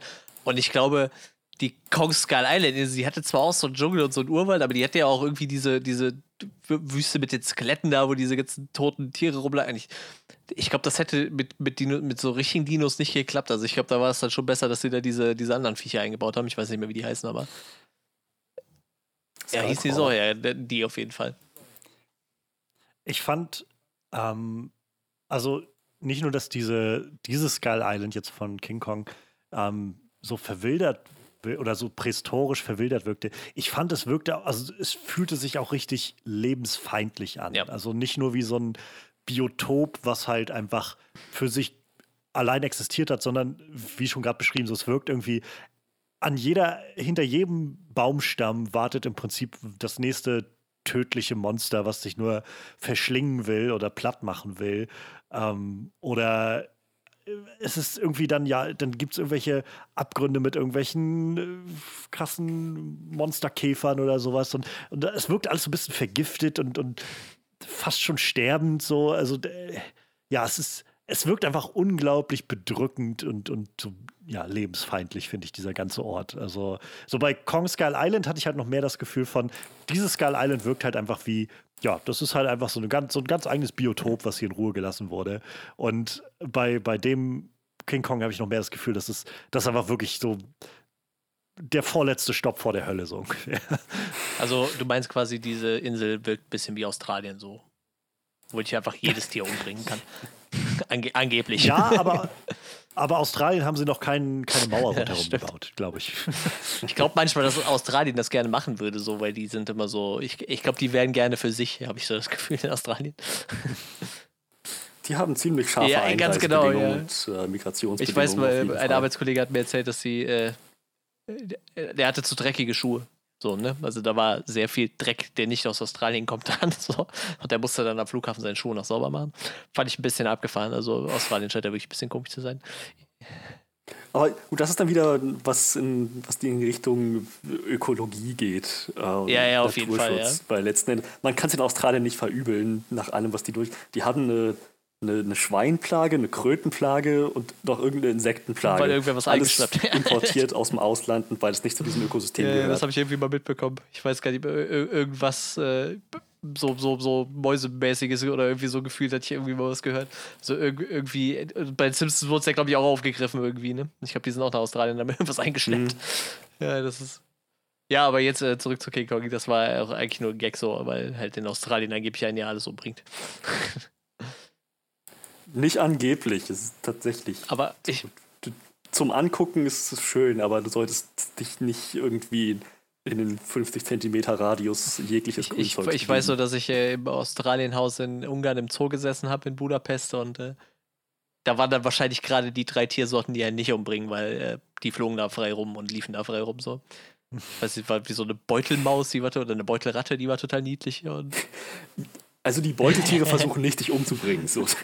kein, keins von denen. Wenn du dich mit einem 2 Meter Känguru anlegst, bist du selber schuld, aber die sind jetzt nicht darauf aus, dich zu töten. Ja, aber das, war schon creepy genug, wenn du in diesen Raum reinkommst und da krabbelt auf einmal ein Flughund auf dich zu, ne? Der da einfach frei rumrennt. So. Also der war nicht in dem Käfig so, der war einfach in diesem Haus frei am Rumlaufen. Und du bist halt, in, der Raum war halt komplett abgedunkelt, dieses Australienhaus. Und du kommst halt da rein und siehst halt nur irgendwas auf so einer Fensterbank krabbeln und irgendwann merkst du, das ist halt einfach ein riesen Flughund, der gerade auf dich zukrabbelt. Das war schon creepy. Ich glaube, der wollte mich auch nicht umbringen, aber der war schon creepy. Aber gut, dann, das, das ist vielleicht dann wieder persönliche Sache. Ich finde Flughunde, Fledermäuse eigentlich so. Ja, wer, klar, wenn, wenn ich hier jetzt so, so, einfach so irgendwo einen hätte sitzen sehen, hätte ich ihn wahrscheinlich auch nie hier gefunden. Aber so im Dunkeln, wenn der so rumcreept und quasi noch sich mit seinen. Ja, gut, mit, okay. mit seinen äh, Flügeln noch so abstützt und dann so nicht zukreept. Das, ist, das war schon abgefahren, aber das war eine sehr interessante Erfahrung. Irgendwie. Ähm, aber ja, äh, bei, bei Skull Island auf dieser Insel, da gab es dann auch nicht irgendwelche kleinen niedlichen äh, Beutelratten, sondern. Äh, nee, es ist halt alles irgendwie fleischfressende, fleischfressende Monster, Dinosaurier, Echsen. Ja.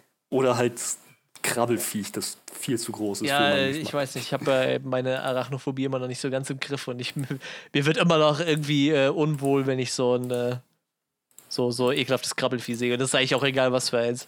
Ich glaube, so ein Tausendfüßler in, in einem Terrarium fände ich jetzt nicht so ekelhaft, aber wenn der dann so riesig ist, äh, nee, müsste ich den nicht haben. Und wie gesagt, äh, Spinnen mag ich halt bis heute nicht. Und äh, ich weiß nicht. Also, ich finde auch die Szene, wo, wo, äh, wo Anne dann da, wo dieser Tausendfüßler auf sie zukrabbelt und sie einfach erstmal noch total ruhig bleibt und einfach nur zwar panisch guckt, aber nicht reagiert. Ich glaube, ich wäre direkt schreien weggelaufen. Ich wäre wahrscheinlich direkt dem Gorilla wieder in die Arme gelaufen. So, das wäre mir immer noch niemals dieses Vieh. ja, ohne Witz, das, das, diese ganze Sequenz hatte auch, glaube ich, genau diesen, die, diesen Sinn irgendwie zu zeigen. So, sie hat sich bei Kong nicht, nicht sicher gefühlt, sie wollte da weg und dann ist sie erstmal mit der tatsächlichen Wildnis in Kontakt gekommen. Ja. So, kaum ist sie dem einen Vieh entkommen, läuft sie dem nächsten in die Arme läuft sie vor dem weg, läuft sie wieder dem nächsten in die Arme. So, und letztendlich ist Kong ihre beste Ob, Option. Obwohl, ohne Scheiß, ich bin der Meinung, Kong hätte die bestimmt fünfmal umgebracht. So wie der die rumgeschleudert hätte, hätte die wahrscheinlich irgendwie mitten durchgebrochen. Da waren so viele Szenen, wo ich so dachte, boah, es gab, Alter. Es gab einen Moment, wo er sie relativ zu Anfang, glaube ich, eins der ersten Male, wo er sie so hochgenommen hat, wo ich gedacht habe, okay, normaler Mensch wäre jetzt gerade tot, weil er, weil er, weil er sie irgendwie ich weiß nicht, hatte sie irgendwo abgesetzt oder irgendwie sowas, aber so mit so einem Schwung, irgendwie, als ob das halt so ein Püppchen wäre, was man so in den Schrank wirft. Es, es, es gibt ja noch so eine Szene, wo er einfach sich auf die Faust stützt, in der sie gerade in der Hand hält. Und ich denke mir so, hat der wirklich so viel Kontrolle, dass er so seinen Oberkörper halt nicht so fest drauf liegt, dass er die jetzt nicht einfach zerdrückt, so in der Mitte. Er, er sieht halt so aus, als wäre das, das, easy, oh, ne? Ja. Ich muss sagen, das war, fand ich. Also, Peter Jackson legt eine, eine Menge Wert darauf, dann diese ganze Skull Island-Sache, nachdem es irgendwie die erste Stunde nach Skull Island ging, dann in Skull Island auch wirklich an Tempo zuzulegen. Und ich glaube, so einige Szenen, Action-Szenen sind packen als andere, aber also diese ganze Nummer mit den, dieser Triple T-Rex-Kampf war, fand ich unglaublich intensiv. Gerade durch den Fakt, dass sie ja. die ganze Zeit irgendwie immer in seiner Hand war und er, also das hat so intensiv gemacht, dass, das hatte ich auch, also ich habe die ganze Zeit immer so, kann, kann, man sie nicht irgendwo ablegen oder so, aber, ja. so, aber äh, naja gut, die Viecher sind scheinbar so, so heiß auf sie, dass sie immer wieder sofort auf sie zustürzen. So, es ist so ein, ja, das hat super intensiv und super spannend. Da hatte ich dann auch lustigerweise nie die Angst, dass äh, Kong ihr da irgendwas antun. So. Das hatte ich immer nur bei den Szenen, wo er einfach mit dir wegläuft oder so. Da habe ich aber so das Gefühl, Alter, der passt doch gerade nicht auf. Und vor allem, wenn du dir nachher in New York anguckst, wie der mit den anderen Frauen umgeht, so. Ich sag mal, da kannte er sie ja noch nicht richtig, ne? Also wie der in New York mit den Frauen umgeht. Ja, pfeift den hinterher und guckt den unter den Rock Wobei und so. er sich da wahrscheinlich zu dieser Zeit nicht sehr abgehoben hat von ja, den meisten anderen Männern. Ne? Am I right? Ich, ich fand es gerade, ich fand's von äh, witzig oder, oder spannend, weil, weil du meintest, Freddy, dass so dieser Moment auf dem auf dem Empire State Building und so, dass das der Moment ist, der dir in Erinnerung geblieben ist davon. Was ich vor allem noch in Erinnerung hatte ähm, von King Kong war halt der, der Kiefernknacker. Aber yeah, das hängt yeah. auch damit zusammen. Oh, ja. Das hängt auch damit zusammen, dass, äh, dass ich nun mal das vor allem durch das PS2-Spiel kennengelernt habe. Und da war das halt so das Ding, wenn du dann irgendwie gegen diesen, gegen diese T-Rex gekämpft hast und zum Schluss dann diesen Finishing-Move machen konntest, ähm, die Kiefer von dem Viech auseinanderzubrechen. Also das war, das war intensiv. Und das ist so einer, der quasi immer so mit meiner ersten Assoziation gewesen mit King Kong 2005. Ach ja, genau, Knack. Aber wie gesagt, diese ganze Szene, und die geht ja auch lang. Also dann, dann kämpfen sie und dann äh, kämpft er erst gegen einen und dann kommt ein zweiter dazu und dann sind es drei und dann stürzen sie da alle runter und dann geht es unten weiter und so. Und äh, super intensiv. Also, und da kriegt man auch, es tut auch weh, so ein bisschen beim Zugucken zu sehen, wie die ihm dann so in die Arme beißen und äh, naja, und zum Schluss, wenn dann alle irgendwie tot sind und er sich wirklich als König da auf der Insel behauptet hat, so das äh, ganz, ganz, ganz spannend, ganz toll. Also für, für mich, glaube ich, die beste, äh, ja doch beste Actionsequenz in dem Film, wenn man jetzt mal ausklammert, auf dem Dach zu sein und irgendwie gegen, gegen Flugzeuge zu kämpfen. Aber das hat, glaube ich, eine andere Qualität. Sagen, das, das ist ja auch echt vollkommen unterschiedliche Szenen, wenn man drüber nachdenkt. Ne? Also das, das ja. ist schon ein bisschen was anderes, was, was dann in, äh, was in New York passiert und, und was halt auf der Insel noch passiert.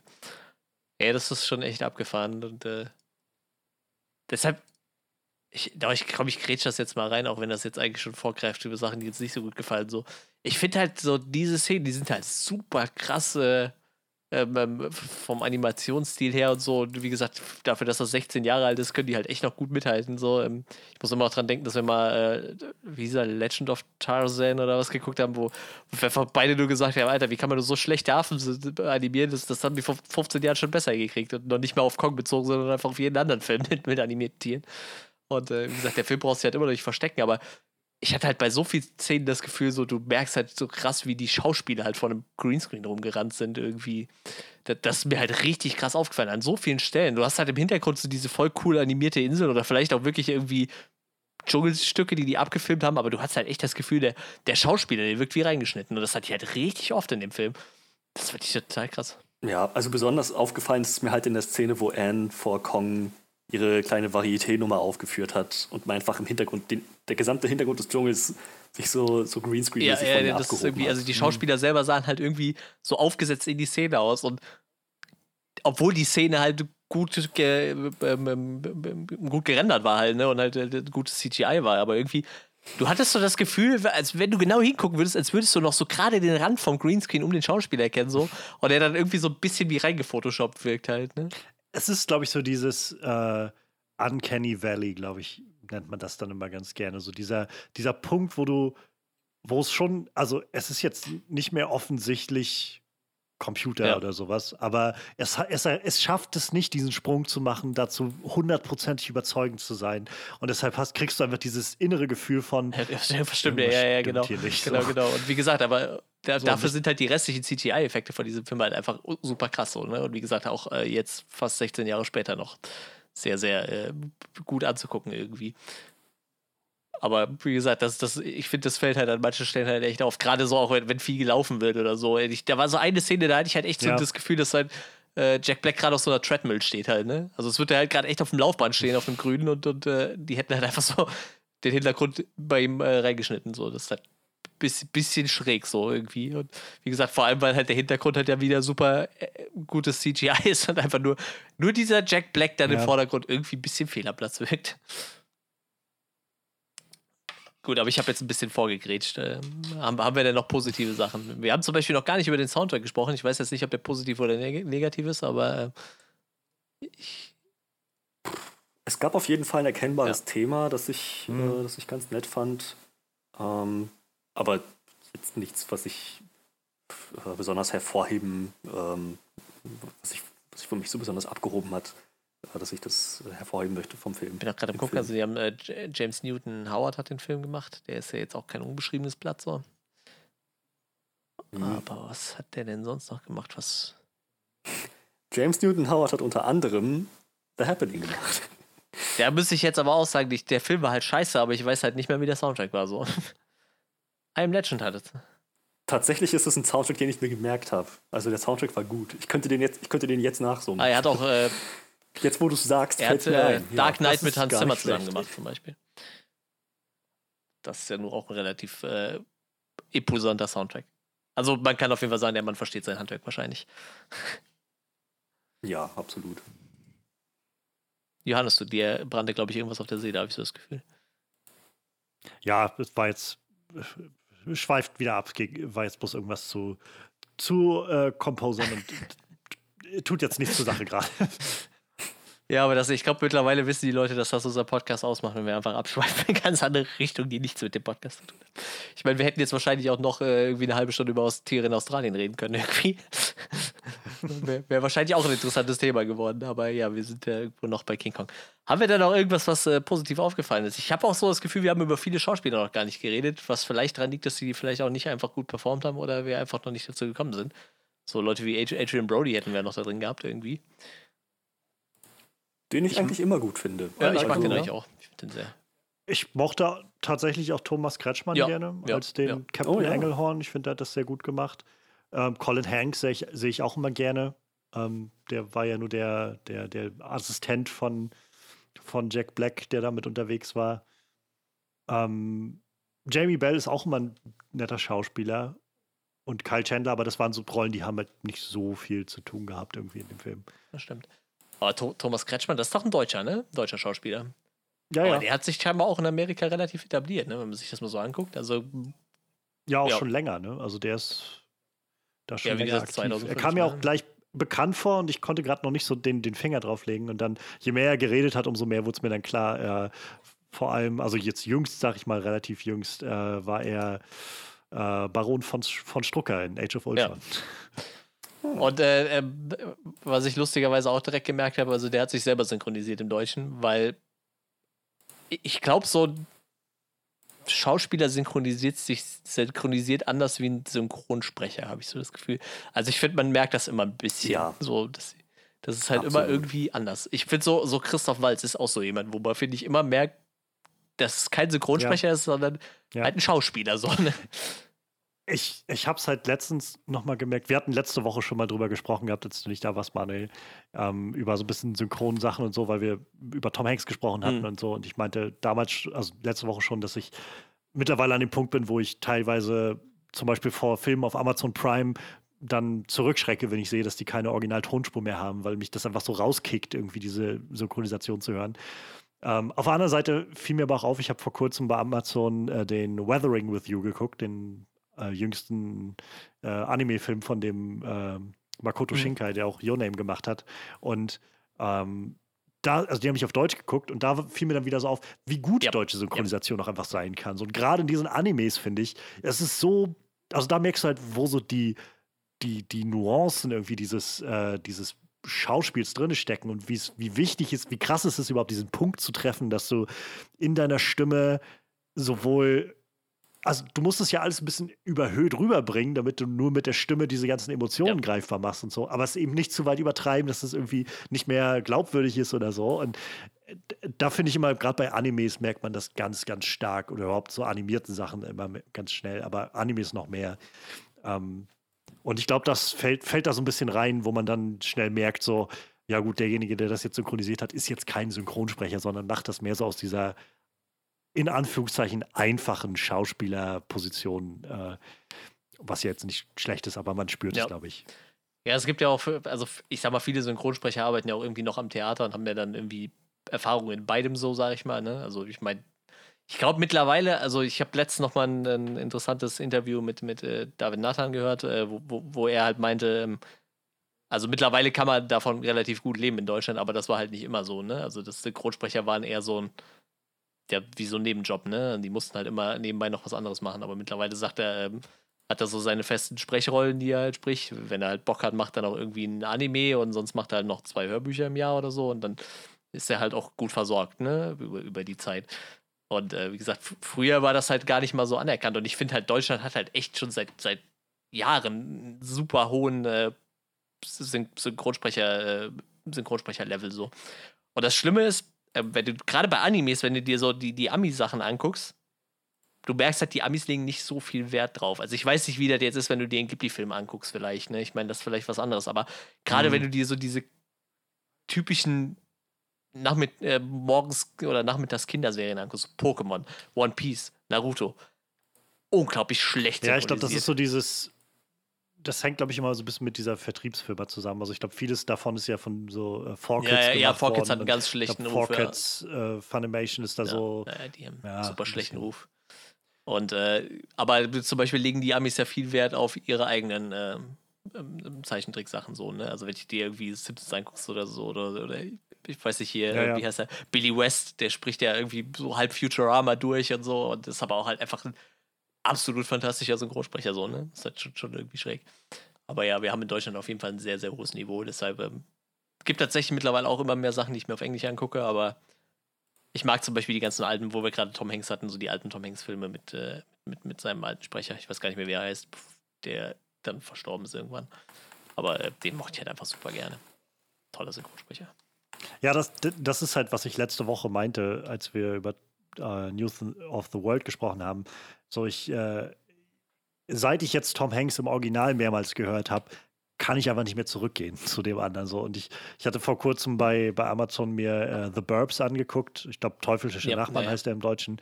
Und äh, der es hat, es hat mir so ein bisschen schwer gemacht, weil den gab es nur im Deutschen. Und äh, ich, ich, kenn, ich kannte den Syn- Synchronsprecher natürlich noch. Der hat das ja jahrelang gemacht für Tom Hanks und ist auch ein sehr guter Synchronsprecher, aber die Stimme ist einfach sehr anders, als das, was Tom Hanks im Original ist. So. Und wenn man es für mich ist so, wenn ich es einmal gehört habe, so richtig, dann, dann wird es echt schwer, da wieder rauszukommen. Und so dieser Weg zurück ist dann nicht leicht. Ja, das kann ich, das kann ich tatsächlich nachvollziehen.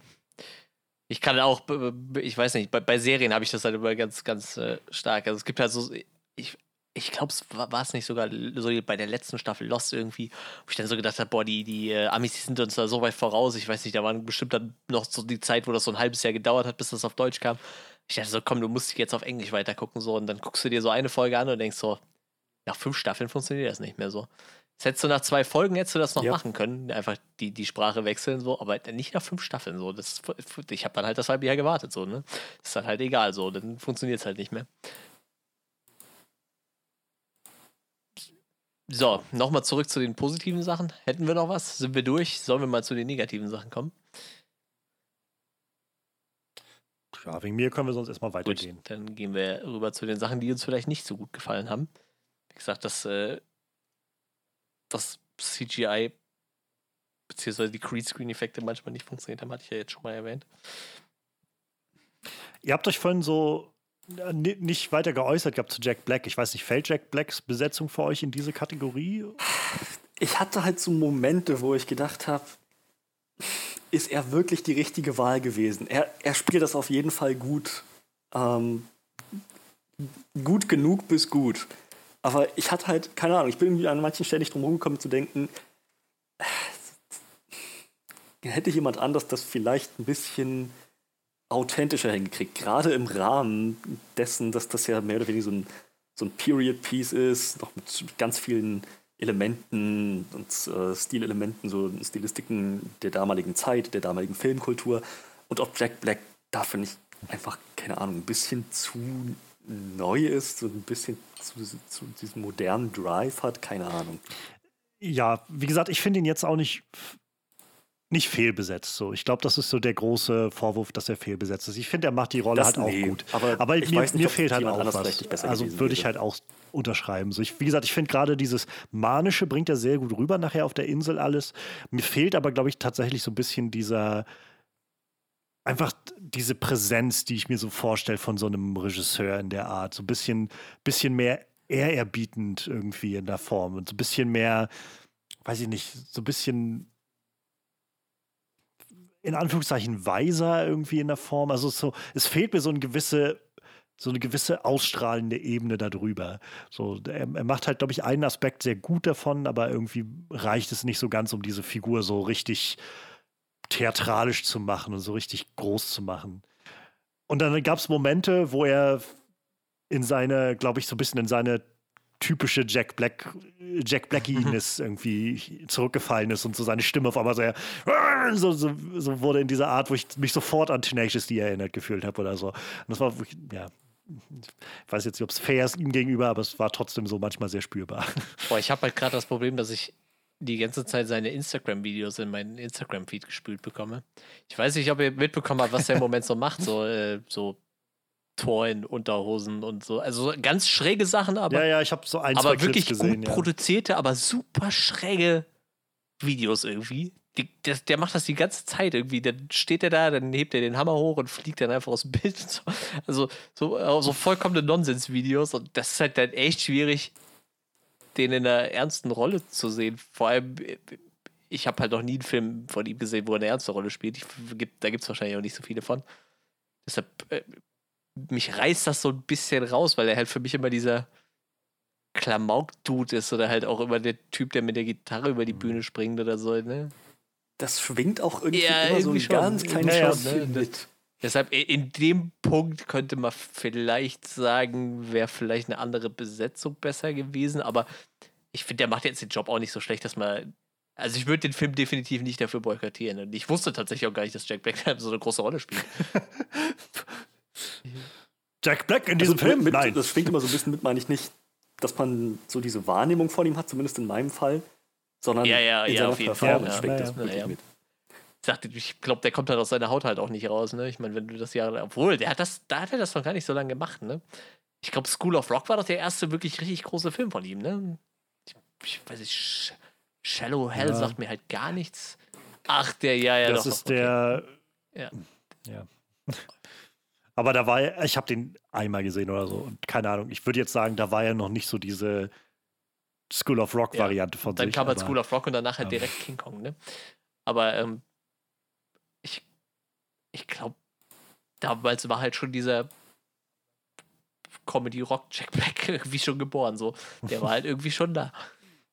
Aber wie gesagt, ich, Ich glaube, es ist einfach so seine Ja. Ader, die so in ihm drin ist, die einfach da so ein bisschen durchkommt. Und äh, wie gesagt, ich kann es nur noch mal wiederholen. So, ich, ich finde halt gerade diese Momente, wenn du so siehst, wie er einfach sehr, sehr energiegeladen und, und, und verrückt irgendwie so anfängt auszuticken, so genau dafür spielt diese Ader, glaube ich, sehr gut mit und sehr gut rein.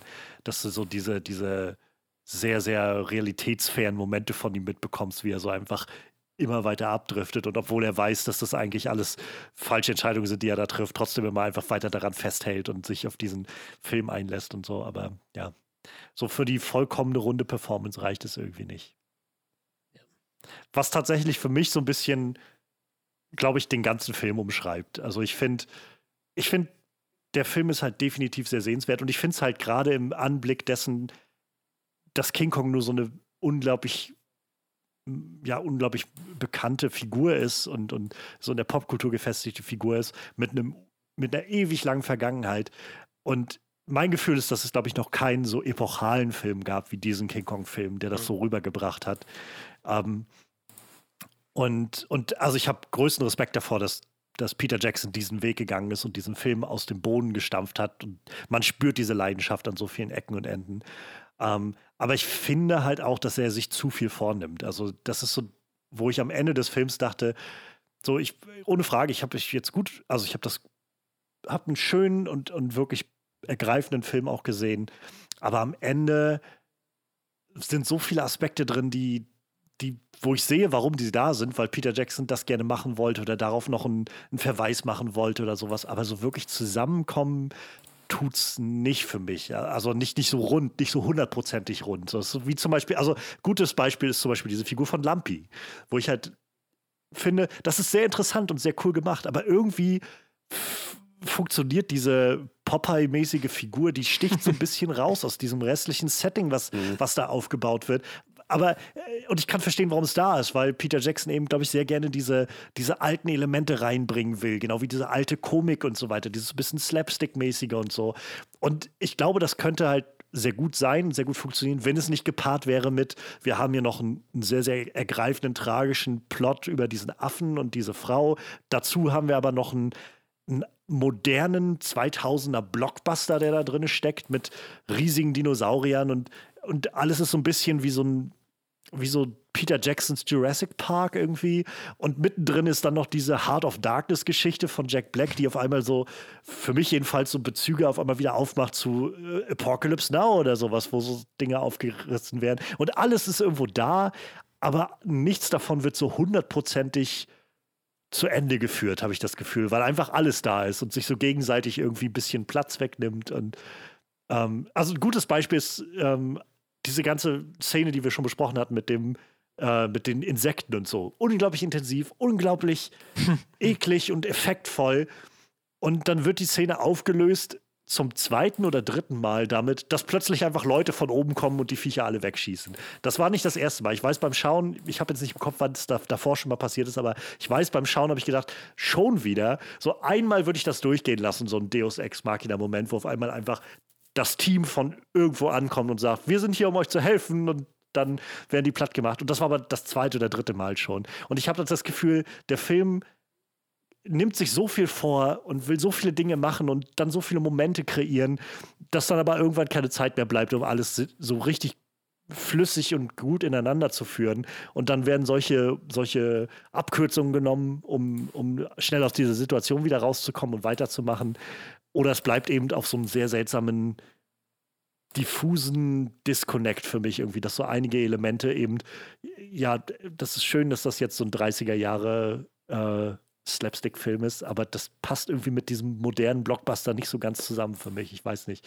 Also, ich glaube, so spannend, also so unterhaltsam das jetzt war, diese ganze Szene mit diesem, diesem äh, Brontosaurier-Run, den sie da haben und die stolpern und rollen alle rüber. Das war, da habe ich mich so an den später an so die Hobbit-Sachen erinnert gefühlt mit den Zwergen im, in den Fässern und sowas.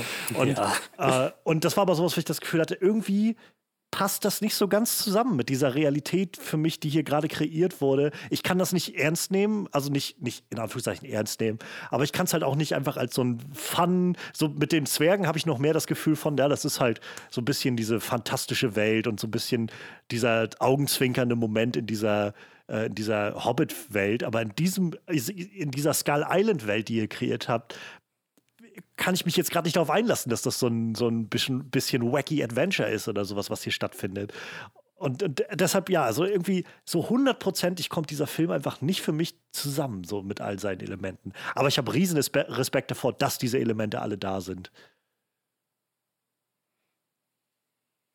Ja, würde ich, würde ich ziemlich genauso sehen. Wo wir gerade bei den Action-Sequenzen auch sind, ähm, beziehungsweise von, gerade speziell die Situation, dass von oben Leute runtergeregnet kommen und die Situation retten. Ähm, Kyle Chandlers Charakter, der aufgeplusterte Schauspieler. Ähm, es, es, wird eigentlich von Anfang an ziemlich klar gemacht, dass der ja halt so ein, so ein Fake ist, mehr Schein als sein. Der, der, der, stellt sich gerne als was da, was er nicht ist. Er steht auch sehr offen dazu, was ich sehr interessant fand, ähm, dass sie den nicht zu dem sowas gemacht haben wie dem na, hier dem Assistenten des Masters von Lake Town in den Hobbit-Filmen halt so ein, so ein Schmierlappen, der glaubt, er ist eigentlich tatsächlich ja. der, der wahre Held.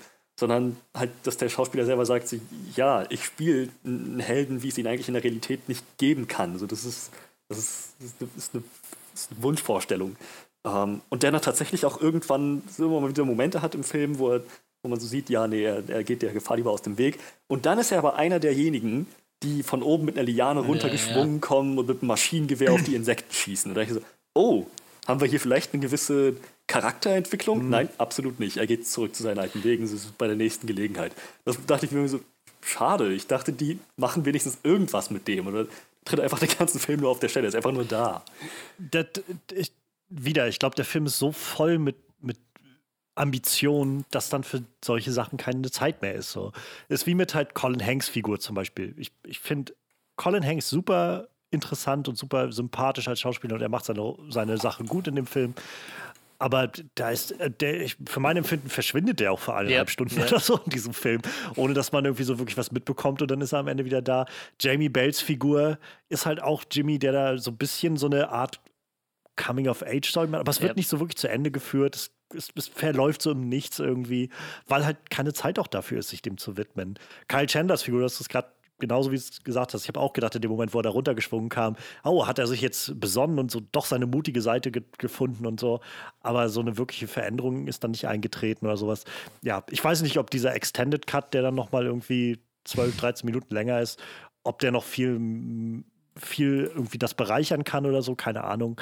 Aber äh, so war es halt, ja, an, an vielen Stellen einfach so ein bisschen nicht, nicht zu Ende gebracht. Das, obwohl der Film schon drei Stunden lang ist. Ja. Also ich meine, in den, in den zentralen Elementen ja. halt schon, so, da hat das schon geklappt, aber so, äh, der Film macht halt so viele kleine Baustellen auf den Seiten all, überall auf, dass das halt nicht so wirklich zu Ende geführt wird. So, ich finde halt auch, eigentlich auch die Figur von Denim, von, von Jack Black. So, das ist.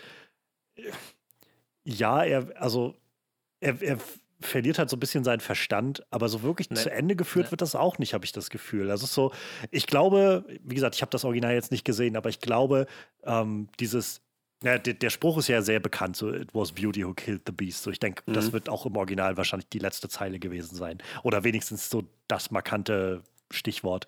Und sie wollten ganz offensichtlich den Film so enden lassen. Aber dass diese ganze Heart of Darkness Geschichte da im Vorfeld ist, die wird im, im Original Kong, glaube ich, nicht gewesen sein, sondern die wird, ähm, die wird Peter Jackson sich ausgedacht haben für diese Figur, was irgendwo ein interessanter Winkelzug ist. Aber es wird halt nicht zu Ende geführt. Irgendwie. Es führt nirgendwo hin. Er wird halt ein bisschen verrückt und dann, oder er verliert halt so seinen Real Realitätsbezug und dann zum Schluss bricht Kong aus und der macht sich schuld, fühlt sich schuldig oder so und dann, aber dann haut er einfach ab. So, und dann, oder gibt so diese letzte Zeile und dann ist er, ist er weg. So, und das ist, ich weiß nicht, also so, es ist so, ah, es ist so, so, so, so nettes, nette Sachen sind da, so interessante Eigenheiten, aber es wird nicht so, nicht so gut auf den Punkt gebracht. Und das ist, glaube ich, auch ein Punkt, der sehr gut zusammenfasst, was so das Problem mit Jack Black in diesem, in diesem Film ist einfach die Art, wie er sagt, it was beauty killed the beast. Er, es ist halt, es kommt nicht so ganz zustande, dass er wirklich diese, dieses Gravitas einfängt. Ja, ja. ja. Das, das, ja, fehlt. Fehlt einfach. Ja, ich bin ja, also das ist so mein großes, äh, mein, mein so äh, wie gesagt, es ist gar nicht so sehr, dass ich, dass ich so ganz konkret irgendwie sagen könnte, an diesen Stellen irgendwie läuft was falsch. Es ist einfach so, es sind so ganz kleine Sachen, die einfach am Schluss nicht so wirklich zufriedenstellend und zufriedenstellend ist vielleicht das falsche Wort. Also ich meine, es ist auch nicht zufriedenstellend zu sehen, wie der Affe stirbt, aber ähm, hm. die zum Schluss einfach nicht auf eine, auf eine wirklich authentische und, und so natürliche Art und Weise zusammengeführt und zu, zum Schluss gebracht werden. Und so diese, dieses Kleinvieh, das macht halt eine Menge Mist, finde ich, bei dem Film. Ja. Ich, ich bin auch die ganze Zeit überlegen, ob ich das irgendwie in Worte fassen kann, was mich an dem Film irgendwie gestört hat, weil wahrscheinlich kommt es dann auf was ähnliches raus, wie das, was du halt gerade gesagt hast. So, ne? Das sind halt irgendwie immer so, so ein paar kleinere Dinge, die sich dann aber irgendwann so über den Laufe des Films halt summiert haben und den Film halt. Ich meine, gut, perfekte Filme gibt es halt eh sehr wenig, ne? Aber die dem Film halt doch ich sag mal, wenn man eine Punktewertung geben würde, halt ein paar Punkte kosten würden irgendwo, ne? Wie gesagt, vielleicht ist das halt auch der Punkt, warum ich sagen würde, ich müsste den Film jetzt nicht morgen nochmal sehen, so, ne? Also ich würde mir den mit Sicherheit in ein paar Jahren nochmal angucken, so, weil er ist halt echt nicht schlecht, aber es ist jetzt ja. auch nicht so, dass ich direkt nach dem Gucken gedacht habe, so, boah, ich glaube, den gucke ich mir die Tage nochmal an oder so. Ne? Es gibt halt so Filme, wo das passiert, aber bei dem war es halt nicht so. Ja, also ich meine, ich finde den Film, ich finde der Film hat schon definitiv so einen, so einen doch einen gewissen Wieder, Wiederschauwert. So, also es macht, also ich hätte jetzt nichts dagegen, den wieder zu gucken. Es ist, sind halt drei Stunden, so das ist halt eher das, das wo ich dann sagen würde. Ja, die, die, also die Energie und auch gerade der Film endet ja nur auf einer sehr tragischen Note. So, das sind so Sachen, wo ich merke, ich muss jetzt in der Stimmung für sein, für drei Stunden Film, der mich auch so ein bisschen am Ende dann ähm, ja, so ein bisschen bedrückt zurücklässt. Deshalb würde ich den jetzt nicht ewig gucken, aber ich habe schon das Gefühl, der Film hat genug zu bieten, dass man, ähm, dass man wiederholtes Schauen definitiv äh, machen kann. Also so, so ist nicht. Ist natürlich jetzt nicht das wie, wie Herr der Ringe oder sowas. Das ist für mich dann noch mehr so dieses, diese, diese Inkarnation von dem, was ich eigentlich immer gucken kann. Ja, das stimmt schon. Ja. Ja. Ja. Aber ich glaube, mehr hätte ich dann auch nicht zu Ich wollte gerade sagen, es, ist halt dann diese Summe von, von verschiedenen Sachen, die Johannes gerade schon so im Großteil aufgezählt hat, ne? Die dann irgendwie. Aber da könnte man ja, ähm, ja, sollen wir die Frage überhaupt stellen? Ist es, ist es denn der, würde man denn sagen, das ist ein Klassiker? Ich, ich bin mir halt echt nicht sicher. Also ich, ich glaube, ja. Tendiere zu Ja, in, in, irgendeiner Weise vielleicht, aber. Guter Film, auf jeden Fall. Sehenswert ja. in jeder Hinsicht. Aber Klassiker geht einen kleinen Schritt zu weit für meinen Geschmack. Ja, ich glaube, äh, würde ich wahrscheinlich ja. auch zu, tendieren. Ich, ich finde halt, also ich bewundere den Film halt doch, muss ich sagen. Also auch dafür, dass ich dafür, dass ich an den Film jetzt rangegangen war vor ein paar Tagen mit so einem Gefühl von pff, drei Stunden, also ich habe den jetzt schon ewig nicht gesehen und meine, ich fand den damals echt zäh und so, ähm, war ich echt sehr positiv überrascht und ich finde, wie gesagt, ich bewundere diese vielen Ambitionen, die da drin sind in dem Film und vieles davon ist ja auch irgendwie sehr gut ausgereift und hält auch immer noch Stand und macht Interessantes damit. Und gerade der Gedanke finde ich, dass, dass wir naja, irgendwie, was waren das dann? 72 Jahre, nachdem das Original lief, 33 irgendwie. Ähm, eine Version von diesem King Kong kriegen, die, die so richtig episch ist, so epochal anmutet und, und so wirklich den damaligen Stand der Zeit irgendwie alles, alle Register zieht von, von den ähm, so vom Bombast und allem, was man da so reinbringen kann, um diese Geschichte so episch zu machen wie möglich. Da, davor habe ich so großen Respekt und das funktioniert irgendwie schon sehr gut. Aber leider, leider schlittert es dann doch zu sehr an, an so diesen Kleinigkeiten äh, oder über diese Kleinigkeiten an, an sowas, an dem Status vorbei, wo man dann sagen könnte, das ist halt so ein, so ein moderner Klassiker, glaube ich. Ähm, aber für, ich bin froh, dass es den Film gibt, glaube ich. So für dieses King Kong, für diese King Kong-Tradition, sag ich mal, bin ich doch ziemlich froh, dass es den Film gibt. Denn es ist schön, sowas zu haben, finde ich, wie Kong Skull Island. Also, auch wenn ich den Film jetzt nicht so doll finde, aber es ist nett, sowas zu haben, wo man halt andere Wege mit dieser Figur geht und irgendwie andere Interpretationen macht. Aber ich finde auch schön, dass es eben äh, definitiv auch noch diese altmodische, in Anführungszeichen, Interpretation des Ganzen gibt, wo man irgendwie diese Tier-Mensch, fast schon Liebesgeschichte irgendwie aufbereitet. Und äh, ja, also das äh, insofern glaube ich, ist es sehr gut, dass es, der, dass es den Film gibt. Und ähm, ja, mal, mal schauen, was jetzt, was jetzt demnächst passiert. So, ich freue mich sehr auf Godzilla mhm. vs. Kong, aber der Gedanke halt auch gerade jetzt mit dem Blick nochmal auf den Film und mit auf die Tradition davon, dass wir halt und auch gerade, weil ich nur Shin Godzilla gerade gesehen habe und so ein bisschen darüber nachgedacht habe, ist so dieses, dass wir diese, diesen unglaublichen Clash der Monster sehen werden, der wahrscheinlich, hoffentlich irgendwie sehr beeindruckend wird, aber Welten entfernt ist von dem, was diese Figuren eigentlich mal ausgesagt haben und wozu sie eigentlich mal äh, erdacht wurden. So. Das, das finde ich irgendwie so faszinierend. Und, und wer weiß, ob wir so bald nochmal einen King Kong-Film kriegen werden wie diesen. Oder ob, ähm, ob unsere, weiß nicht, ob der Zeitgeist einfach vorbei ist für so eine Geschichte, wo der größte Haken dran ist, oder der Affe ist halt groß. Mhm. So. Ja, ich bin gespannt. Ähm, Godzilla vs. Kong hatte der, hatte der ein Startdatum? Mit Sicherheit hat er schon ein Startdatum, ne? ich glaube, 30. 30. März oder sowas. Und in Deutschland ist es halt noch so ja, abhängig davon, wie hier was aufmacht. Sagt, aber. Ähm, aber ich habe jetzt äh, irgendwo gelesen, Sky hat sich schon noch zwei Rechte an zwei bisschen kleineren HBO-Filmen gesichert. Also dass sie die, ich glaube, nach Kino-Release, aber irgendwie nur 20 Tage danach oder so. Ir irgendwas habe ich eben im Zuge mit äh, Wonder Woman noch gelesen. Aber äh, Godzilla vs. Kong war es auf jeden Fall nicht, waren, waren kleinere Filme.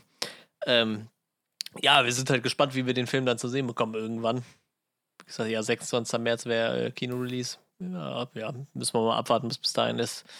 Aktuell befinden wir uns ja noch im, im Lockdown. Jetzt dürfen die Friseure bald wieder aufmachen. Yay! Endlich wieder Haare schneiden lassen. ähm, ja. Erstmal ist es hier alles weggetaut innerhalb von einem Tag bei uns hier oben. Also, ähm, ich glaube, im Rest von Deutschland ist es jetzt schon ein bisschen länger abgetaut, aber hier ist, hier war noch Schnee bis gestern Mittag und seit gestern Mittag. Ich habe auch Be Berlin war auch also jetzt, jetzt erst, ne, so mit, mit euch dann. Ich meine, das ist ja nicht so weit weg von, von euch da oben, aber Berlin auch sehr, sehr, sehr spät dran gewesen mit dem Schnee, aber dann auch richtig zugeschneit. So. Ja, wir, wir haben schon, ich weiß nicht, ich würde sagen, eine Woche kein Schnee mehr, aber wir hatten es noch richtig kalt. Also wir hatten zwischenzeitlich minus 11 Grad, das war schon recht ekelhaft. 11, also 12 Grad minus muss nicht sein. Ähm, ja, wie gesagt, ähm, wir schauen mal, wann die Kinos aufmachen. Godzilla vs. Kong steht an. Ähm, ihr dürft uns gerne sagen, was ihr von äh, King Kong haltet. Vielleicht haltet ihr den ja für, für Klassiker. Ich sagte, bei uns, wir tendieren dann eher zu, vermutlich nicht, auch wenn der Film halt ähm, wahrscheinlich einiges Beeindruckendes hinterlassen hat.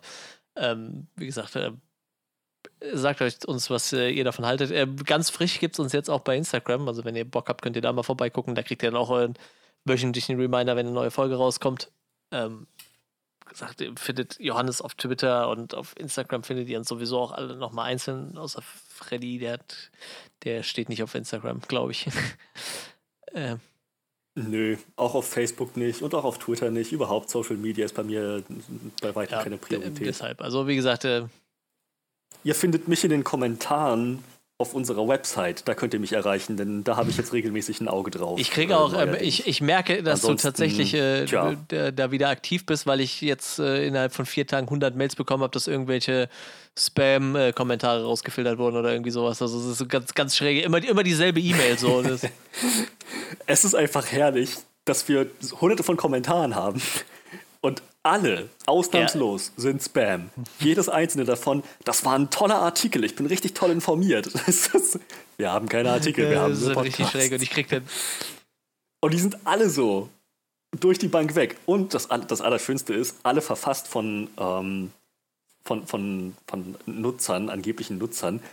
Jeder einzelne von diesen Namen ist dreiteilig.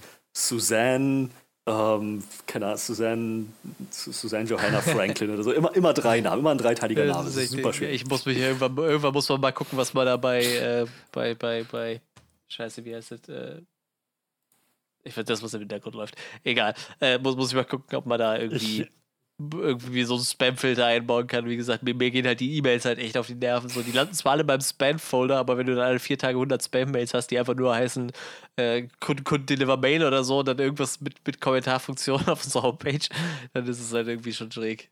Dann wird es halt schon irgendwann nervig. Wie gesagt, äh, ja, aber wie gesagt, aktuell ist alles wieder am Laufen. Wie gesagt, äh, Facebook wird jetzt durch Instagram auch wieder äh, regelmäßig mitgefüttert. Ich habe es mir einfach gemacht. Das die Spam-Nachrichten, wo wir gerade dabei sind, ähm, gibt es bei Soundcloud ab und an kriegen wir da auch mal Nachrichten. Und das ist immer so witzig, weil Soundcloud ja vor allem, also in vielen Stellen vor allem auf, auf Musik angelegt ist. Und dann hast du so Sachen wie hier, ich habe hier noch schon jetzt gelöschter Benutzer, aber die Nachricht ist noch da. I am editor of a blog for artists, which is truly about new tracks like yours. 150 Uncut Gems, Bojack Horseman, The Invisible oh, ja. Man, Indiana Jones 5 und Fast 9. Are you agree to get your track shared to homepage section directory on my music? Musikblog. Ja, ganz klar. Ja, die, die, die äh, Spam-Kommentare werden da, äh, was dahin geht, werden die sehr kreativ. Ähm, ja, wie gesagt, das Übliche. Ich glaube, das wird uns jetzt bei Instagram dann auch irgendwann blühen, wenn wir da ein paar mehr Abonnenten haben. So. Mich wundert, äh, da kommt, kommt dann wahrscheinlich auch irgendwann sowas, so, wo, wo, wollt ihr mehr Follower kaufen oder so. Auf sowas warte ich eigentlich immer noch so, weil sowas hatte ich bis jetzt noch gar nicht. Ähm, ja, wie gesagt, äh, ihr dürft da gerne mal vorbeischauen. Äh, ist natürlich in instagram.com slash onscreenreview, wie auch sonst fast überall. Äh, vielleicht lege ich demnächst einfach auch noch einen Twitter-Account an. So, so lange müsst ihr auf, könnt ihr auf jeden Fall immer mit Johannes da quatschen. So, der ist sehr, sehr aktiv. wie gesagt, aber auch auf Instagram und so könnt ihr mit uns Privatkontakt nehmen, aufnehmen. Ja. Ähm, habt noch einen schönen Tag, Abend, Morgen, wann auch immer euch den Podcast anhört. Und äh, ja, ihr habt es halt schon mitgekriegt, wir wollen eigentlich nächste Woche gerne über Wonder Woman sprechen, der jetzt ja dann durch Sky auch in Deutschland verfügbar ist. Und ja, bis dahin, gehabt euch auf Wiedersehen.